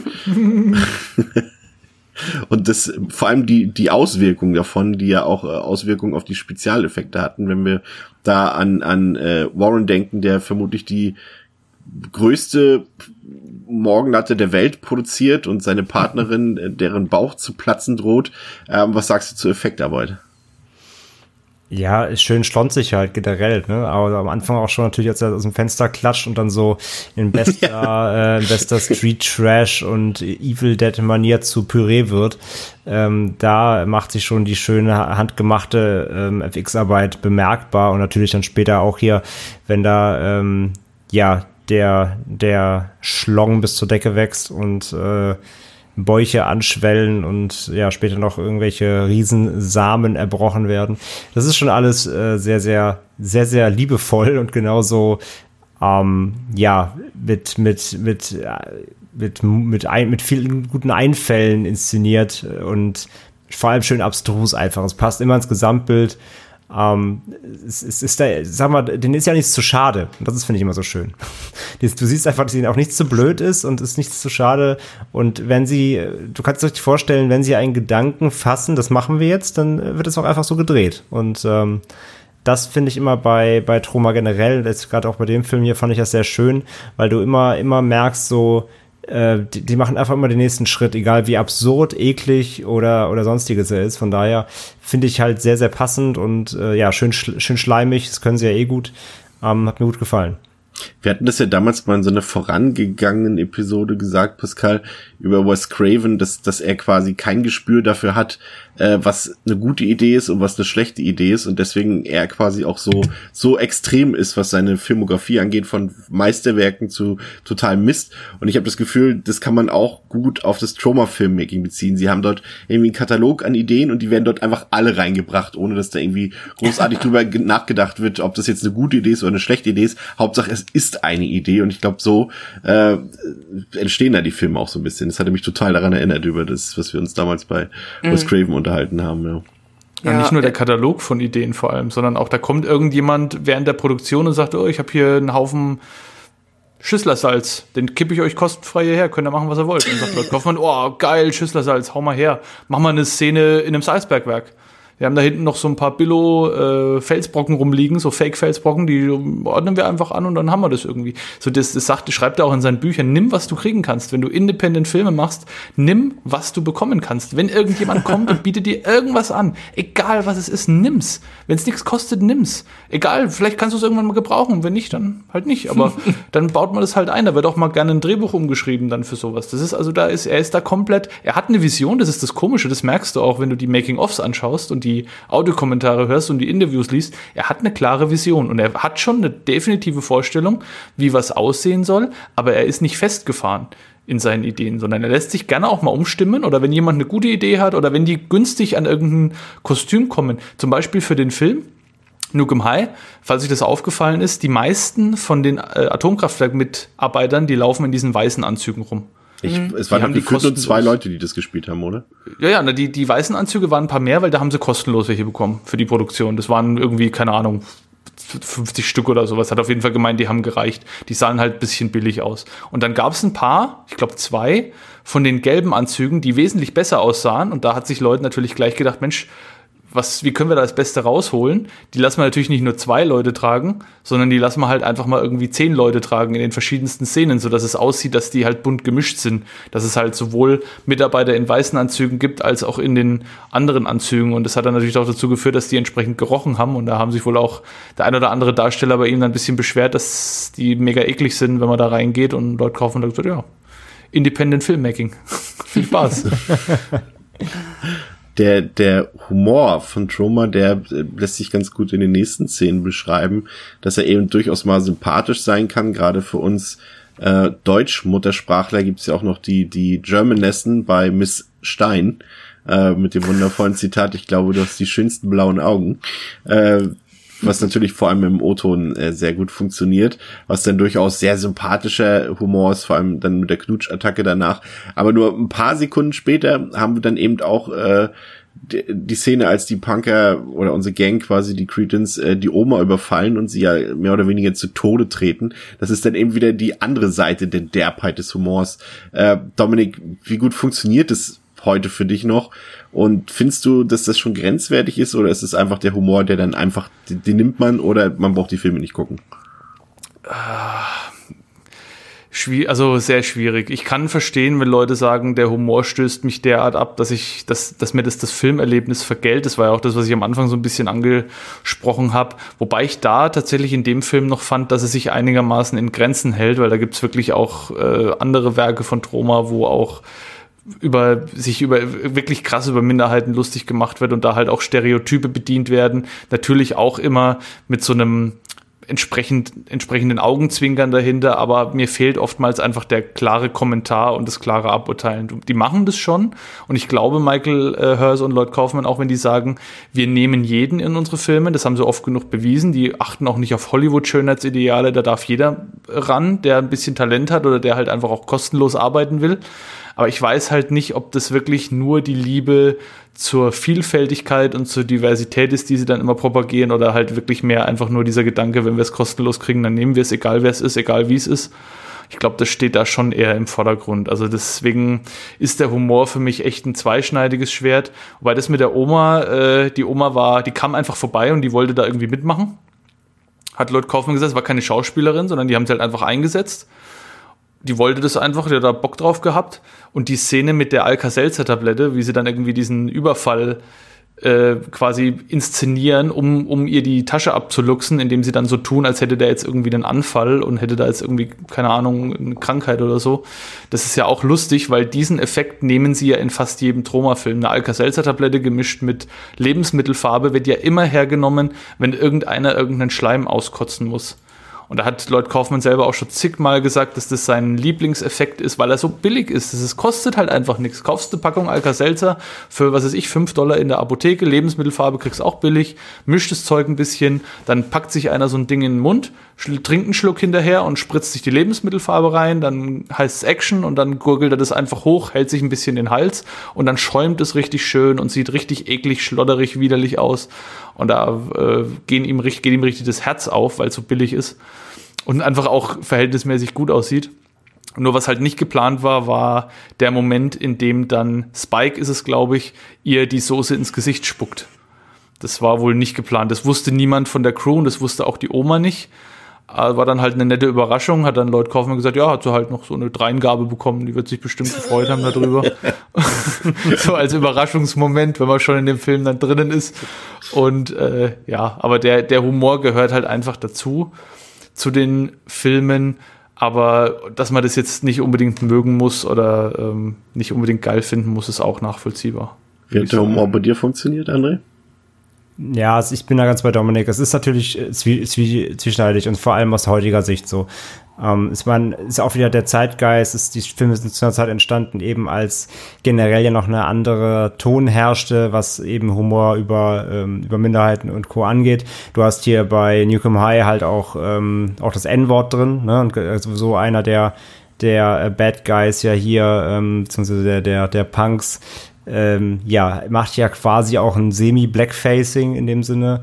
Das ist natürlich alles sehr derbe und äh, aus heutiger Sicht sicherlich auch äh, zu kritisieren in dem Sinne, ähm, weil ich da auch bei Dominik bin, da fehlt so ein bisschen der Kommentar dazu. Ne? Das wird dann schon oft stehen gelassen. Von daher, ähm, es ist grenzwertig, es ist, ähm, es ist schwierig. Ich glaube jetzt auch halt, dass äh, Troma jetzt sicherlich ähm, ich glaube nicht, dass die das halt quasi aus, aus, aus Böswillen machen, also mit der, mit der Absicht auch wirklich Leute zu, zu, ähm, zu beleidigen, sondern klar, es ist einfach ein übertriebener Humor, den sie in alle Richtungen streuen, ähm, sei es eben mit extremer Gewalt oder eben auch eben sehr, sehr, sehr, sehr äh, düsterem Humor. Aber ja, ich, ich sehe es genauso. Man, man muss es differenzieren, aber ich verstehe auch jeden, dem das dann irgendwie aufstößt oder so krass ist oder wie auch immer. Ähm, bei mir hat der größtenteils funktioniert, ähm, weil ich mich auch auf ruhig auch mal so unter der Gürtellinie Humor einlassen kann, wenn ich, wenn ich ihn eh schon, also wenn der Film mir schon vorab auch zu Genüge sagt, was ich zu erwarten habe. Von daher fand ich das meiste eigentlich in Ordnung, ähm, solange es jetzt nicht irgendwie zu drüber wurde. Und jetzt auch in der speziellen Szene mit der Oma irgendwie, das fand ich noch irgendwie das war schon wieder so Comic Relief. Also das ja, war es schon wurde wieder ja so jetzt drüber. auch nicht on Screen gezeigt. Genau, ne? es war zudem nicht on Screen und es war so Comic Relief. Du hast dann nur diese die die Geräusche und so und das war dann das war dann okay. Ähm, da konnte ich dann drüber schmunzeln. War jetzt aber auch nicht der mega Brüller die Szene sowieso. Ähm, aber generell der Humor hat mich größtenteils abgeholt. Es gibt so ein paar Szenen, aber da muss man halt sagen, ja okay, die sind auch ein bisschen schlecht gealtert. Ist wirklich so, ja. Also ich, ich muss auch sagen, wirklich, wenn die nicht so nachweislich schon stark in der LGBTQ-Community verhaftet wären und wirklich auch einen großen Fan Kreis in dem, in dem Bereich hätten und wirklich Leute da in ihre Arbeit mit einfließen lassen, in der Crew, im, im Schauspielfilm. Auch das Remake von Nukem High dreht sich ja um ein lesbisches Pärchen. Das machen sie dann schon so, dass man sagen kann, okay, die, die, es ist schon wirklich, die sind da schon auch irgendwie mehr drinnen als viele andere Firmen, die sich genauso drüber lustig machen oder lustig gemacht haben und die, denen nachweislich einfach fuck egal ist irgendwie, was irgendjemand außer weißen äh, Leuten, die die Filme anschauen, dann denkt. Und da, da zeichnen sie sich schon ab. Aber hätten sie das nicht, hätte ich, glaube ich, heute massive Probleme und würde wahrscheinlich aufs meiste auch nicht mehr gucken wollen, weil ich einfach, das, sowas möchte ich mir nicht anschauen. Und mit, dann auch noch mit dem Wissen, dass es halt wirklich eigentlich ohne Kommentar entstanden ist und einfach nur, weil es halt edgy ist und oben drüber, weil das war der Grund. Also das war nicht aus einem Hass auf irgendeine Gruppe, sondern das war damals halt edgy und war damals halt äh, irgendwie verrucht und hat Diskussionsstoff gebracht und deswegen hat man es halt eingebaut. Sexgewalt und entsprechende Witze gegen Minderheiten. Das ist halt so dieses, diese Tabuthemen zur damaligen Zeit und das war halt so dieses, damit räumen wir auch, weil wir einfach anarch, anarch, äh, anarchistisch sein wollen und gegen den Strom schwimmen wollen und independent sein wollen und so und das, ja, muss man, muss man halt heute entsprechend anders bewerten, aber da sollte man sich nicht vor der Kritik verschließen und sollte wirklich auch selber kritisch mit dem eigenen äh, Sehverhalten dann mal umgehen. Ich muss äh, sagen, ich fand den Humor immer dann tatsächlich am besten, wenn er so ein bisschen, generell bei Trauma-Filmen, wenn das so ein bisschen der Humor ist, der in die Richtung der hier ähm, Abrams, Zucker Abrams Filme, also so Naked Gun und Airplane geht. Also wenn es diese Momente sind, wo einfach vielleicht auch irgendwo im Hintergrund irgendetwas komplett äh, Unpassendes passiert oder irgendetwas, was halt gar nicht eigentlich da reinpasst, aber alle halt so komplett ernst damit spielen.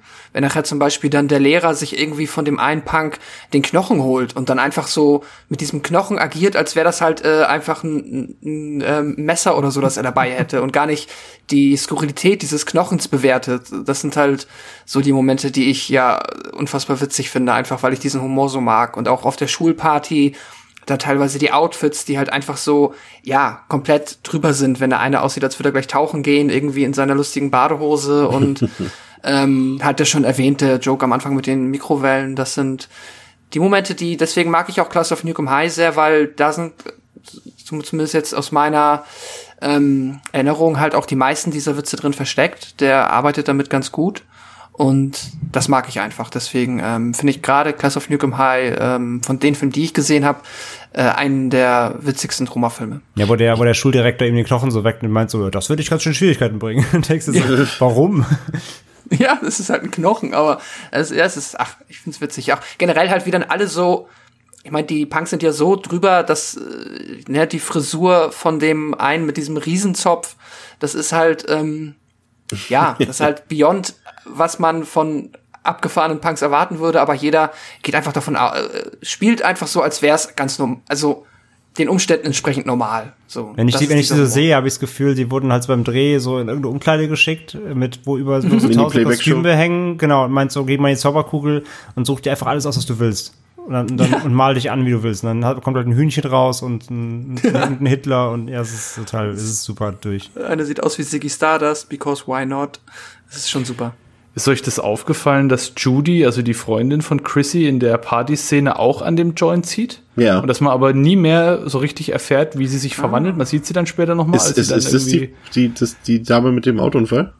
Das, nee, nee, das ist, das ist die, die von Anfang an dabei ist. Die so ein bisschen auch äh, Gesichtsschminke hat, mit den dunklen Haaren, die auch sehr. Ich meine, die rausgeschrieben wurde aus dem Drehbuch. Nee, nee, das, das, das ist die, die, die, Judy ist am Ende noch dabei. Das ah, okay. ist die, die sich dann so diesen, diesen äh, Blitz an die Seite schminkt. Sie verwandelt sich ja dann auch, aber da war mehr zu sehen im ursprünglichen Film. Das wurde dann rausgekürzt aus Pacing-Gründen. Aber eigentlich ist, hätte sie sich auch ganz normal verwandeln müssen, so wie Chrissy und Warren dann. Aber es man sieht es halt nicht. Es ist bei den Deleted Scenes mit dabei und am Ende taucht sie nochmal auf, aber das hat mich dann auch so ein bisschen überrascht, dass, man, dass sie dann auch eigentlich mit dabei ist, mhm. aber dass man nie so richtig erfährt, was mit ihr jetzt eigentlich passiert und wie sie sich jetzt eigentlich verwandelt und warum sie dann komischerweise zu den Cretans irgendwie dazugehört, während äh, Chrissy und Warren ja andere Wege gehen. Mhm. Ich finde ähm, tatsächlich, dass der Film von den Trauma-Filmen, die ich kenne, tatsächlich noch am Mainstream-tauglichsten wäre. Also er ist natürlich nicht Mainstream-tauglich in dem Sinne, aber ich glaube, äh, André hat es äh, in unserem Vorgespräch schon gesagt, ähm, dass, dass äh, seine äh, Frau und ähm, sein und und und eine Freundin äh, den Film mitgeguckt haben und äh, den zwar ein bisschen skurril fanden, aber nicht schlecht, oder? Und ich glaube, beide hatten noch keine Trauma-Erfahrung und ich glaube, daran kann man ganz gut ableiten, dass der Film eben, glaube ich, noch am ehesten für so Mainstream-Publikum verträglich ist, oder? Nee, es war halt eher so ein alle, alle drei Minuten ein Fra also wirklich ein lautes so, was, mach, was gucken wir da eigentlich? Also es war, es war halt so eine Mischung aus, aus, aus verstörter Faszination einfach. Ja, aber genau deswegen, weil einfach, wie ich halt sagte, weil der Film einfach halt durchgehend so viele Schauwerte bietet, weil du einfach ja. in jeder Szene denkst, was gucke ich da? Was ist denn da los? Ähm, deswegen konntest du dann halt nicht weggucken, so. Und klar, also die, die, wie gesagt, der, der Song, der, der, der, der Theme-Song blieb danach hängen. Ähm, der Rest wahrscheinlich nicht, aber für den Moment äh, war die Faszination dann trotzdem da, um das auf jeden Fall ja aufmerksam durchzuschauen. Ich finde, was auch dazu beiträgt, ist so ein bisschen ähm, dieser Sketch-Charakter, die, der, die der Film zumindest auf mich hat. Ähm, ich finde, dass der Film irgendwie, dass dem gerade im Mittelteil so ein bisschen der rote Faden fehlt. Das würde ich dem auf jeden Fall auch äh, kritisch anrechnen durchaus. Da weiß der Film irgendwie manchmal nicht so recht, wohin mit der Story, beziehungsweise erzählt dann teilweise über längere Strecken gar nichts weiter zur Story und besteht eher so aus einzelnen Set-Pieces, die immer so auf so einem einzelnen Sketch hinauslaufen. Eben auch so, zum Beispiel diese Sequenz, die wir eben beschrieben haben mit der, mit der Oma und dem, mit dem ähm, Überfall dort und so. Das sind immer so einzelne Momente, die in diesem Moment auch funktionieren, aber manchmal als Gesamtwerk so ein bisschen stückelhaft wirken, finde ich, Dominik. Mhm, ist schon richtig, ja, aber das liegt wahrscheinlich auch mit am Budget, gehe Ja. ich davon aus. Weil halt einfach das Budget wirkt sich halt wirklich auf alle Aspekte des Films aus, das merkt man deutlich. Und wie du sagst, das, das kommt auch raus, wenn man sich immer anschaut, wie die Filme entstehen. Das ist ja wirklich so, wir drehen heute das und das und dann geht irgendwas schief und dann wird halt was anderes gedreht. Oder dann wird die Szene nochmal umgeschrieben, weil man sagt, wir können das andere auch nicht drehen, weil das Boom-Mic fehlt. Wir müssen erst das Boom-Mic organisieren. Das alte ist kaputt. Wir haben nur eins. wir brauchen ein neues. Und der, der das neue Boom-Mic bringt, bringt auch den Truck und der Truck äh, wird gemietet und der kommt aber erst morgen. Und deswegen müssen wir heute was anderes drehen. Oder wir drehen gar nichts. Und dann sagt halt Leute, Oder Kaufmann, bevor nee, wir gar nichts drehen, nicht. drehen wir einfach Ja. irgendwas, was uns gerade eingefallen ist. dreh mal irgendwas Ja. und dann, dann wird halt das Drehbuch umgeschrieben und dann wird, sagt man halt, okay, dann spielt die Szene halt nicht da, sondern dort und dann sind halt nicht die oder die, sondern die und die beteiligt und dadurch wirkt das Ganze, das ist auch nicht das einzige, also der einzige Film, wo das so ist. Das wirkt in diversen Filmen so, selbst in den besseren Filmen hast du immer so Filler-Szenen mit drinnen, wo Leute kaufen dann meistens auch wirklich unumwunden und sagt, ja gut, die muss man halt drehen, äh, weil an dem Tag ging nichts anderes. Sie haben die dann gedreht, die sollte eigentlich ein bisschen anders aussehen, aber dann ist uns da was ausgegangen oder hat da das Budget nicht gereicht oder wir haben das nicht bekommen, was wir eigentlich hätten bekommen sollen und dann muss es halt umgeschrieben werden und dann haben wir halt das nächstbeste genommen. Im Verlaufe des Films kristallisiert sich dann heraus, dass wir es hier mehr oder weniger mit einem Dreikampf zu tun haben. Die Cretans, dann unsere nuklearen Yuppie-Kids, die auch äh, ungeahnte Stärken dazu bekommen haben durch ihre nukleare Verwandlung. Und ähm, es stellt sich heraus, dass im Keller der Schule ein, äh, ja, ein Atommonster äh, lebt oder beziehungsweise entstanden ist, welches die Leute nur zu gerne verspachtelt und äh, die Cretans werden ja dann von der Schule ausgeschlossen, aber kommen dann wieder ins Gebäude, ballern dort noch die Sekretärin über den Haufen und äh, lösen den Alarm aus, sodass alle flüchten aus der Schule heraus und dann kommt es eben im Keller dann zum Showdown und dann haben wir dieses Monster Pascal, welches aus meiner Sicht, äh, auch wenn man es nie so ganz vollständig sieht, äh, durchaus was Cooles an sich hat, weil es eben auch wieder so diese Trauma-Trademarks hat, viel Glibber, viel Schleim, schön handgemacht und möglichst kostengünstig gemacht, aber irgendwie in diesem Universum, in dem der Film spielt, passt es einfach perfekt herein, oder? Ja, ja. äh, Und Splatter so, gibt's ja wie dann auch noch sagst. ordentliche. Ja, genau, es gibt Splatter und ähm, aber es ist exakt so wie du sagst. Und das ähm, ja, das gelingt dem Film oder das ist dann halt ähm, Kaufmann und Hertz einfach so gut gelungen, dass sie es geschafft haben, diese dass der Film an so vielen Ecken und Kanten so rustikal wirkt, halt einfach aufgrund der jetzt ja ähm, äh, schon beschriebenen äh, Bedingungen außenrum halt, wirkt das so rustikal und ähm, ich weiß nicht, wie ich es beschreiben soll, aber äh, da passt halt dieses Monster so perfekt rein, weil es wirkt halt schon, also es ist nicht super schlecht, es sieht irgendwie cool aus. Es wird in ganz, in den allermeisten anderen diese Horrorfilmen, die sich halt ernst nehmen, wird es nicht wirklich funktionieren. Aber hier passt es halt so perfekt rein, weil es genau auf diesem Level mitschwingt und ähm, irgendwie schon eklig ist. Ähm, und ja, es ist äh, das perfekte Filmmonster für den Showdown für genau diesen Film. Ähm, ja, stimme ich absolut dir zu. Das ist ja das Kind ne, von, von Chrissy. Genau, das ist ja das ja. Kind. Chrissy Ja. ist ja schwanger, nachdem sie Sex mit Warren hat und sie spuckt dann diesen Wurm ins Klo und der bewegt sich durch die Kanalisation und landet dann in dieser Abfalltonne von toxischem Müll. Wie die da hinkommen, weiß ja auch keiner. Warum steht da eine Tonne mit, mit radioaktivem Abfall im Keller der Schule, weiß kein Mensch. Aber da fällt es dann rein und dann mutiert es dann so. Und dieses, dieses ist ganz lustig, weil das Monster sieht, finde ich, auch ziemlich cool aus, aber es gab kein komplettes Kostüm von dem Monster. Die hatten ein Hinterteil, die Maske, einen Arm und ein Bein, glaube ich. Sonst nichts. Und haben dann halt immer so gedreht, was ich auch richtig cool fand, weil das, da merkst du wirklich auch, dass Lloyd Kaufman da schon ein Gespür dafür hat, für Einstellungen und für Cinematografie und für Szenen. Du merkst es diesen Szenen nicht an. Du denkst wirklich, das ist ein riesengroßes Monster, was da kommt. Und dabei ist es einfach nur ein Typ in einem nicht mal fertigen Kostüm. Das Kostüm ist einfach, der hat einen Arm, ein Bein, ein Stück vom, vom Rücken und den Kopf und ansonsten seine normalen Klamotten halt an und wird halt so gefilmt, dass es halt wirkt, als wäre das ein riesengroßes, krass ekelhaftes Monster und sogar so glaubwürdig, dass in der Szene, in der Spike auf das Monster schießt und dieser gelbe Schleim da vorspritzt, das ist noch ganz kurz, das mussten die rausschneiden für die Unrated. Da hat die MPAA gesagt, oh nee, das ist zu eklig. Das können wir nicht machen. Also das ist ja widerwärtig mit diesem Schleim und dieses Monster da. Nee, schneidet es bitte raus. Haben sie dann rausgeschnitten und halt hinterher für die Unrated wieder eingefügt, was ja immer sowieso witzlos ist im amerikanischen Ratingsystem, dass man da hinterher einfach alles veröffentlichen kann, was vorher im Kino nicht okay war zu zeigen. Aber fand ich lustig, dass die MPAA, für die MPAA das Monster scheinbar so glaubwürdig war, dass die sogar gesagt haben, die eine Szene, die wollen wir nicht mehr drin haben. Das muss raus. Das ist zu eklig. Können wir den Leuten nicht zumuten. Mindestens ja, genau. ja, aber ja, wie du sagst, dass dieses Gespür dafür, das Monster dann realistisch darzustellen. Ich musste gerade dran denken, weil wir den ja auch zu viert besprochen haben. Man stelle sich vor, Glenn Danzig hatte versucht, dieses Monster in nicht fertigen Kostümen in Szene zu setzen. Oh Gott. Wie in Verotica. Oh mein Oder man stelle Gott. sich vor, Lloyd. Kaufman hätte Verotica gedreht. Wäre der bessere Film geworden. Ja, mit Sicherheit. Dann hätte auch das Monster mit dem Loch im Schritt noch äh, wie ein echtes Monster ausgesehen. Ich finde übrigens, äh, äh, dass das äh, äh, die schlechteste Filmenthauptung, die ich je gesehen habe, ist da tatsächlich auch in diesem Showdown drin. Also das sah wirklich, das sah schlecht aus.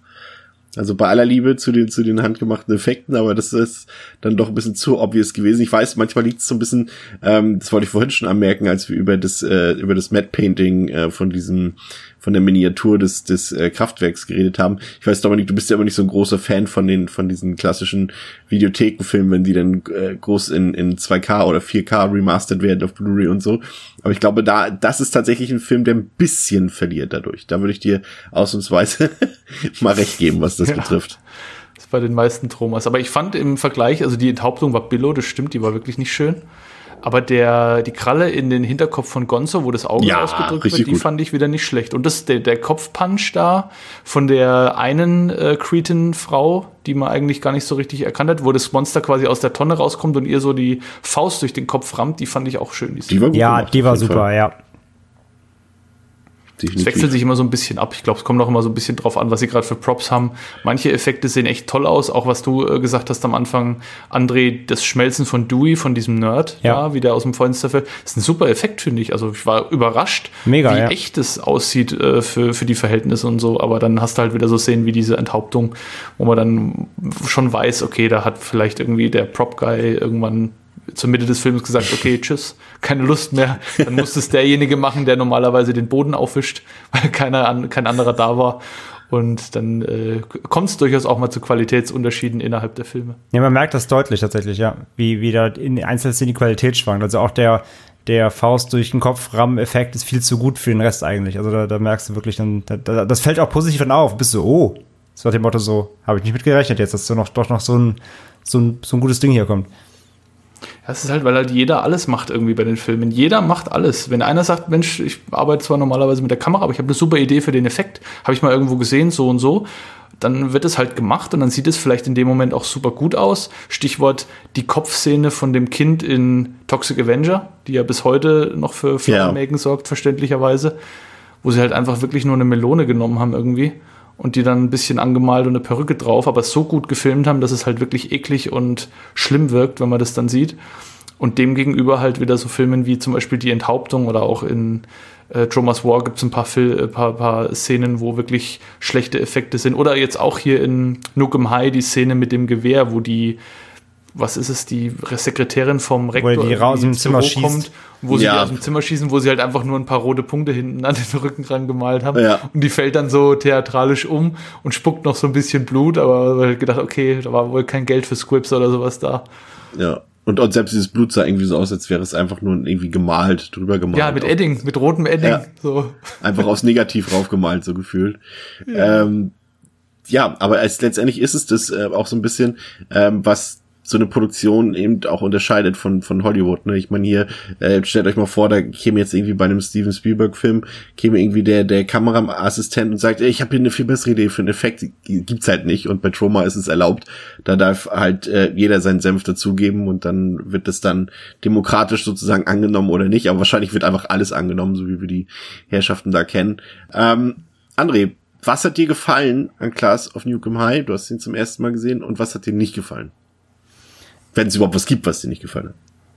Also ich bin wirklich äh, sehr positiv, positiv überrascht vom Film insgesamt. Ähm, hat mir gut gefallen. Ich war, wie gesagt, direkt gut unterhalten von der ersten Minute an, weil er so einen schönen, rasanten Einstieg hat, der, wie gesagt, so Musikvideo-mäßig einfach kommt. Es spielt ständig Mucke, die auch noch catchy ist. Der Score ist einfach super. Also da haben sie wirklich ähm, richtige, richtigen Ohrwurm-Score abgeliefert, der, der, der, der, du willst gar nicht, dass der aufhört. So, dass du ganz halt Autoradio hörst und fährst halt so eine gemütliche Straße voller Gore runter irgendwie.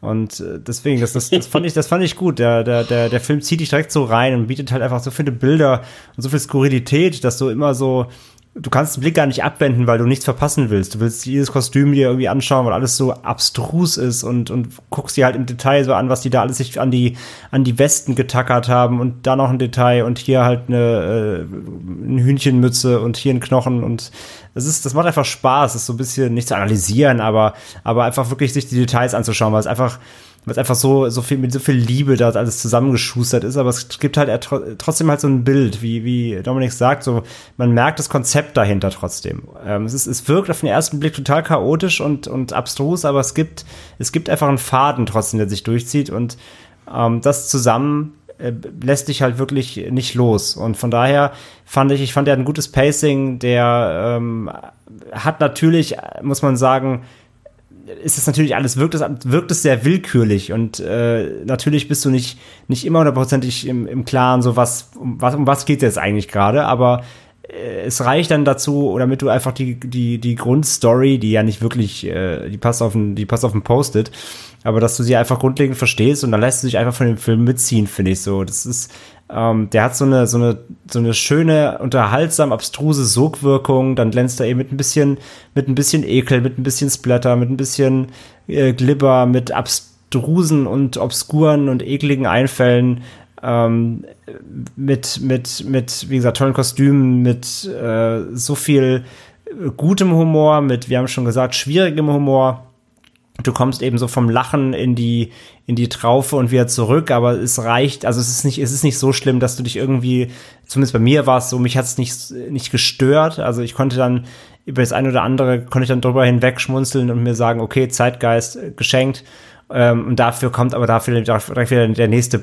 gute Gag um die Ecke und hat mich dann eben am Ball gehalten. Von daher, äh, es gibt nicht so richtig viel, was ich richtig an dem Film schlecht fand in dem Sinne. Also ich war durchgehend unterhalten. Ich finde, der hat eine solide Länge. Da ähm, muss nicht sagen, das und das hätte man weglassen können. So äh, mit meinem Highlight muss ich auch sagen, war dann auch wirklich die Szene, wo sie dann mit den Motorrädern in die Schule fahren und ähm, dann dadurch die völlig unnötig auch so mit äh, gefühlt 100 km/h, aber wahrscheinlich waren es eigentlich in realen drei durch diese Gänge brettern. Und ähm, trotzdem wir wirkt es irgendwie so, es, es wirkt so wild, obwohl es wahrscheinlich wirklich im, im ähm, am Set, äh, wie gesagt, glaube ich, gar nicht so aussah. Sie haben es wieder gut kaschiert, dass es irgendwie cool aussieht, wie sie da durch die Schule heizen. Und ähm, ja, alles in allem einfach ein Film, der, der vor, vor Ideenreichtum strotzt, der ja mich zumindest nicht ähm, ja zu keiner Sekunde wirklich gelangweilt hat, aber der natürlich auch trotzdem insgesamt flach bleibt so. Und sage ich ja, die Kritik ist plakativ, äh, wenn man die Gesellschaftskritik da dem, dem anerkennen möchte, aber es passt natürlich, ist es natürlich trotzdem ein schöner Aufhänger für diese ganze Geschichte. Von daher, ähm, ich bin, äh, da, ich bin, für mich war es einer der, der, der besten Tromas, die ich bis jetzt gesehen habe. Und ich gebe Chris auch vielleicht recht, dass es vielleicht einer der, der eingängigsten ist und der, die noch irgendwie so als Gesamtkonzept eben auch Leuten zeigbar sind, die mit Troma sonst wirklich noch gar keine Berührungspunkte haben. Ich glaube, da gibt es schlimmere Einstiege bei Troma.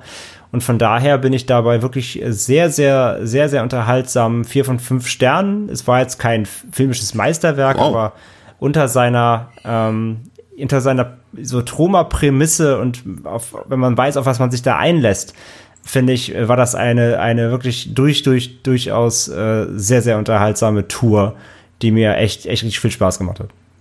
Wie sieht's bei dir aus, Pascal? Ähm, ja, ich fand, äh, ich habe den jetzt zum zweiten Mal gesehen. Ich habe wieder sehr viel Spaß gehabt. Ich hatte sogar ein bisschen mehr Spaß als beim ersten Mal, weil ich jetzt, glaube ich, auch noch die Möglichkeit hatte, ein bisschen mehr einfach auf naja, Details, aber so noch ein bisschen mehr mitzubekommen, ein bisschen mehr auf, ja, schon hier und da die Ideen zu achten, die ähm, da einfach drin versteckt sind und so ein bisschen auch mehr wertschätzen kann, ähm, was da halt einfach aus geringem Budget und diesem chaotischen Arbeiten entstanden ist. Und ich habe es ja schon gesagt, der Humor ähm, ist tatsächlich hier, steht für mich an erster Stelle. Also ich finde die Effekte auch cool, die machen Spaß. Aber ähm, so liebevoll und so gut die halt auch in den Film passen, ist das jetzt für mich nicht. das Kriterium, weswegen ich sage, das ist jetzt ähm, mein liebster Troma, aber es ist auf jeden Fall ähm, der Troma, der mich von denen, die ich kenne, am meisten zum Lachen bringt, einfach weil ich äh, diese trockenen Gags da drin so grandios finde. Und ähm, dafür mag ich den Film sehr. Dann ist halt einfach das Setting, Highschool ist immer cool. Die Idee mit dem Kernkraftwerk, die ist, ähm, ja, das ist jetzt kein Geniestreich, aber sie passt auch einfach perfekt. Dann auch dieses, ich meine, allein, dass der Ort Tromaville heißt, ist halt schon witzig so. Das ist etwas, das finde ich halt direkt cool. Das ist halt ähm, sowas wie Entenhausen, keine Ahnung. Da ist dann halt Tromaville so und hier spielen halt die Troma-Filme so. Wo sonst? Ist doch klar. So, das ist äh, genau mein Humor. Das mag ich.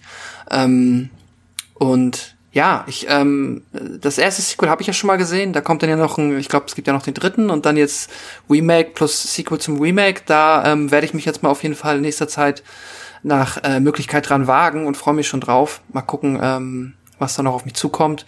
Ich habe dem Film jetzt äh, dieses Mal dreieinhalb von fünf Sternen gegeben. Äh, ich habe wieder sehr viel Spaß mit dem Film gehabt und ähm, ich glaube, wenn man also wer für diese Art von Film empfänglich ist, äh, wer auch generell vielleicht schon mal hier und da, also Toxic Avenger unter Umständen gesehen hat und auch wenn das jetzt schon noch mal ne, ein anderer ist halt noch nicht so krass wie Toxic Avenger, aber ähm, wer den auch lustig fand, der wird hier, glaube ich, auch einfach ähm, seinen Spaß haben. Ja, ich, ich finde. Wird den empfehlen. Ich finde vor allem, das ist ja das, was ich vorhin sagte und, und äh, bei dem anderen mir auch recht jemand ist irgendwie schon so ein bisschen massentauglich in dem Sinne, weil er hat natürlich Gewalt, aber es sind letztendlich auch nur mhm. zwei, drei Gewaltspitzen, die jetzt auch nicht unbedingt das Mainstream-Publikum ja. heute mehr schocken dürfte. Von daher ist es, glaube ich, wenn man mit dem Humor klarkommt und wie gesagt, und auch der ist ja zumindest Troma intern hier noch relativ zahm und eher ein bisschen blödelig, ähm, glaube ich, kann man hier durchaus auch als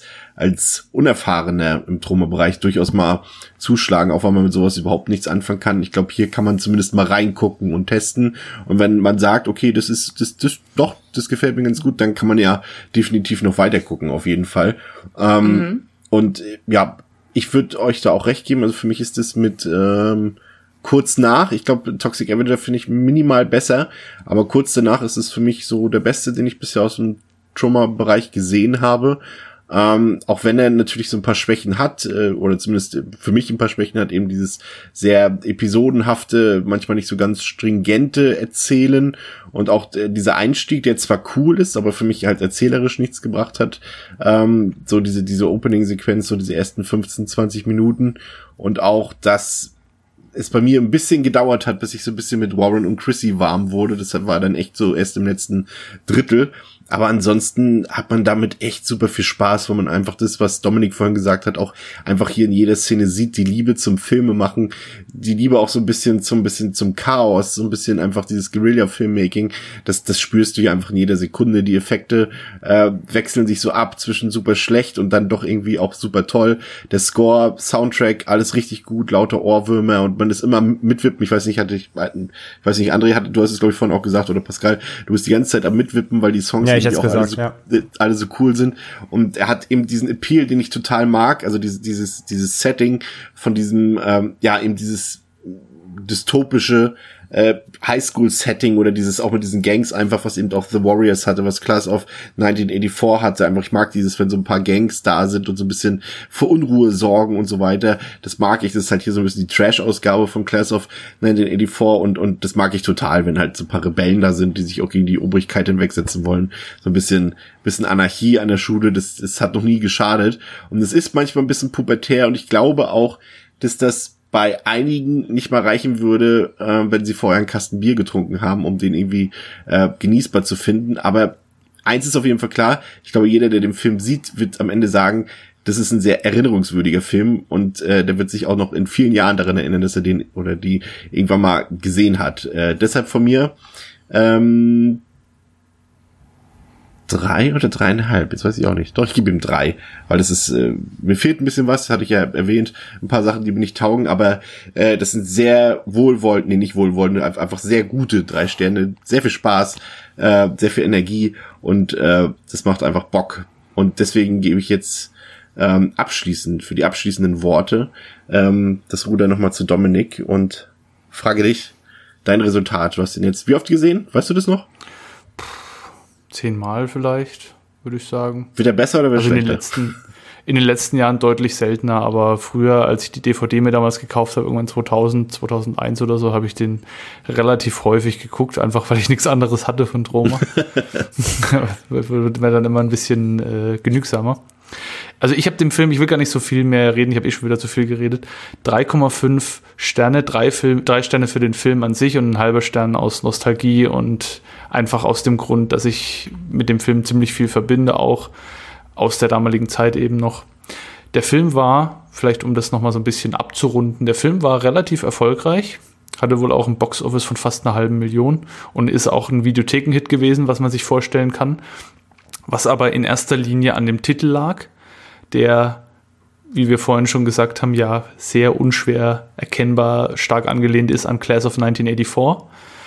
Das hat Lloyd Kaufman auch bewusst so gemacht. Der Film sollte eigentlich erst Atomic High School oder irgendwas heißen, also irgendwas ganz komisches, unkreatives. Und er hat es dann aber nochmal umgeändert in der Hoffnung, dass die Leute, wenn sie in der Videothek stehen, denken, sie haben Class of 1984 und den dann mit nach Hause nehmen und dann merken, oh, es ist gar nicht der den wir eigentlich wollten. Und das hat scheinbar auch funktioniert. Und das Cover, was einen Film suggeriert, wie so oft, den es absolut nicht gibt, wenn ihr euch mal das klassische Cover anschaut mit dieser ja, total. mit dem mit dem Spike, der diese Weltraumpistole hat und mit dem äh, Mädel mit dieser futuristischen Gitarre und hinten kommt dann Gonzo auf dem Motorrad und so weiter. Das, das lässt ja eine Zukunft erkennen, die weit weit mehr in in die ähm, 2000er irgendwie reingeht als das, was der Film uns dann letzten Endes wirklich anbietet. Aber das war so der, die, die Tagline. Und das ist, ging wohl auf. Und ähm, ich glaube auch, dass der Erfolg von Class of Nukem High maßgeblich dazu beigetragen hat, dass Troma überhaupt damals weitermachen konnten, weil die hatten auch eine ziemliche Schaffenskrise. Irgendwann mal während ihrer äh, 80er Jahre so ähm, Zeit, sage ich jetzt mal, weil halt auch nach Toxic Avenger nicht mehr wirklich viel kam, was den Erfolg nochmal hätte duplizieren können. Aber Class of Nukem High gehört halt heute wirklich auch zu Recht, wie wir jetzt festgestellt haben, zu den großen Troma-Klassikern, zu den Filmen, die man gesehen haben sollte, wenn man sich ein Bild machen will, von wie Troma aussieht. Und deswegen kann ich ihn auch nur empfehlen. Und wer ihn gesehen hat und wer ihn mag, der kann sich gerne auch das Remake anschauen, das mit sehr viel Liebe in Anführungszeichen die Geschichte nochmal neu erzählt. Und es ist kein äh, Sequel Pascal im Übrigen, sondern es ist wirklich ein Zweiteiler. Die erste Hälfte ist quasi der erste Film und dann wird die zweite Hälfte nochmal im zweiten Film erzählt und aufgrund der Laufzeit wird natürlich ah, dann auch okay. nochmal wesentlich mehr Fokus auf das Ganze gelegt. Äh, es gibt auch eine mutierte Ente, die dann geboren wird und äh, also es, äh, der Film überbietet sich an Absurditäten äh, von einer Szene zur anderen. Also kann wobei ich sie, wirklich nur empfehlen. Wobei sie tatsächlich mit einer Sache gebrochen haben, glaube ich. Ich finde, da haben sie doch zumindest die äh, den weiblichen Teil der Besetzung doch schon ganz schön nach äh, nach ähm, ja Schönheit ausgewählt. Also da habe ich nicht das Gefühl gehabt, dass sie noch jeden ans Set gelassen haben, sondern da schon ein paar verkaufsfördernde Argumente mit äh, reingebracht haben. War zumindest mein Eindruck. Also, also die Hauptdarstellerin Asta Paredes äh, ist die Tochter von Chrissy, die auch Chrissy heißt. Also im, im, in dem Filmuniversum ist es die Tochter quasi von, von Chrissy und ihre äh, Partnerin ist, oh, jetzt muss ich den, habe ich den Namen nicht im Kopf. Catherine Corcoran as Lauren. Äh, genau, Ca Catherine, Catherine äh, Corcoran, die quasi ihre, also Lauren statt Warren, auch lustig. Hm die ihr Love Interest ist. Die beiden sind definitiv auch nach Optik gecastet worden. Ist aber nicht nur der Fall. Ich habe da die äh, Casting-Videos gesehen, die haben auch wirklich überzeugt. Und wer sich das anschaut, merkt auch, dass die beiden schon ein bisschen mehr drauf haben als so die typischen Trauma-SchauspielerInnen. Das ist schon relativ deutlich. Auch Clay von, ähm, von Karlowitz, Karlowitz, der quasi Eugene spielt, ist ja auch schauspielerisch wirklich nicht schlecht und das ist der Freund von Asta Paredes. Der hat auch in früheren Filmen schon mitgespielt. Zack Amico kennt man auch aus den Produktionen. Von daher äh, stimmt es. Aber in kleineren Rollen hast du dann auch wieder ähm, Monique Dupree drinnen, die zwar auch äh, mit entsprechenden Argumenten überzeugen kann, aber gerade auch in den Duschszenen und sowas hast du auch wirklich äh, Menschen abseits der Norm schon mit drinnen. Und auch Zack Amico äh, zieht ja öfters mal blank, ist ja auch jetzt äh, ein mehrgewichtiger Mensch. Von daher ja, ist es richtig, die Hauptdarstellerinnen passen in das Raster, aber es sind trotzdem noch genug Leute vorhanden, die wo der Trauma-Spirit auch wieder durchkommt und die nicht wirklich Lemmy, ins, ins Raster passen und die dann auch nackig sind. Lemmy ist auch wieder dabei, genau, richtig. Auch ähm, Spike Lee, äh, Spike Lee, sage ich schon, Stan Lee. Stan Lee äh, spielt wieder mit, der auch ein Freund ist. Das fand ich auch im Übrigen so komisch, das vielleicht noch als Abschluss. Ganz, ganz viele heutige Hollywood-Größen haben ihren Ursprung in Trauma-Filmen. Sam Jackson, Marisa Tomei, Kevin Bacon, Kevin Vincent Costner. D'Onofrio, Kevin Costner, James Gunn, ein riesengroßer Freund von Lloyd Kaufman. Und trotzdem, auch Tarantino ist ein großer Freund von Troma und Lloyd Kaufman. Und trotzdem sind die so klein geblieben irgendwie, obwohl die so viele relativ dicke Busenfreunde in relativ guten Positionen haben irgendwie. Da habe ich mich auch mal gefragt, war das teilweise vielleicht auch eigener Wille, auch teilweise irgendwie, wo dann trotzdem die Freundschaft irgendwo aufhört und man sagt, na, Mhm. äh, vielleicht doch geht so, also es geht noch so weit, dass ich dir eine Rolle in meinem Guardians-Film gebe, lieber Lloyd, aber so ganz so weit, dass ich dich jetzt irgendwie in Hollywood platziere, geht's dann doch nicht. Oder ob halt Lloyd selber gesagt hat, nee, Hollywood äh, fickt euch. Hat er ja auch selber oft genug gesagt. Ich wollte sagen, das sagen auch alle, alle Filme in gewisser Weise irgendwie. Genau, also das, da hat er, ich glaube, er hat auch, das war so eine Mischung aus beiden irgendwie. Der wusste schon, wo sein Platz ist und weiß es bis heute. Und ist auch ganz, ganz froh, glaube ich, drüber, dass er in der Nische ist, in der er ist. Das denke ich auch. Dominik, vielen Dank, dass du mal wieder bei uns zu Gast warst und uns mit deiner Expertise äh, beehrt hast. Ähm, liebe Gerne. Zuhörerinnen und Zuhörer, wir hoffen, es hat euch gefallen. Da bin ich ja Ähm, richtig rausgestochen heute, ist ja Wahnsinn. Vielleicht war ich auch ein bisschen euphorisch beim ersten Mal. Mal gucken, wie er beim zweiten Mal, wenn ich ihn irgendwann mal gucke, wirkt. Ich freue mich, dass er dir so gut gefallen hat, muss ich sagen. Ich finde es sehr schön, auch dass du den Anfang so zu schätzen gewusst hast. Freut mich. Ja, vielleicht mal gucken. ich- Wie gesagt, ich vielleicht, vielleicht mal gucken. Bin gespannt, ob er, ob er wächst oder eher verliert. Aber ich bin auch bei Pascal eher, glaube ich, weil ich sage ja, ich fand jetzt schon die ganzen Details super und ich glaube, dass da fällt dir eher noch mehr auf, weil er dir einfach wirklich, der bombt dich ja zu mit Content quasi und ähm, ich glaube auch eher, dass man da eher auf mehr achtet. Aber mal gucken. Aber wie gesagt, Also ich, bei mir ist er auch gewachsen, also im Laufe der Zeit, muss ich sagen. Also beim ersten Mal fand ich den gar nicht gut. Du weißt, ihr wisst ja alle. aber ich so wollte ein gerade sagen, natürlich, bei dir ist natürlich immer Ja. schwierig, generell mit Humor und Co. Ja. Ja. Und, und, und der ist tatsächlich gewachsen bei mir. Ich meine, man muss natürlich dazu sagen, ähm, ist die Schere hier nicht so groß, weil es eben ja im Endeffekt kein Horrorfilm ist. Ne? Also es ist ja schon eher einfach ein reiner Comedy-Film. Ähm, und, und von daher ist es für mich tatsächlich einfacher, als wenn er jetzt irgendwie nebenbei noch einen Slasher-Plot oder sowas erzählen wollte, aber das tut er ja gar nicht. Ähm, aber ja, deswegen, also ich denke auch, er, der wird bei dir sogar noch mehr wachsen, glaube ich. Also ist, glaube ich, zumindest auch bei mir der Fall gewesen. Ähm, kleiner Ausblick noch auf die nächsten drei Folgen tatsächlich, denn jetzt ist es tatsächlich endlich soweit. Ähm, nachdem wir Freitag der 13. hatten, nachdem wir Scream hatten, nachdem wir Halloween hatten, nachdem wir, naja, ist fast schon unangenehm, das mit in die Reihe aufzunehmen, aber nachdem wir Wrong Turn hatten, ist es jetzt endlich Hatchet. soweit. Das nächste große Franchise steht an und wir werden uns jetzt ähm, in den nächsten drei Wochen mit dem kompletten Nightmare on Elm Street Film-Franchise ähm, beschäftigen. Und äh, wir hoffen, ihr habt da Bock drauf. Ähm, ja, und das soll es für heute gewesen sein. Danke fürs Zuhören. Bis zum nächsten Mal bei Devils and Demons. Ciao. Ciao, ciao. Tschüss. Tschüss.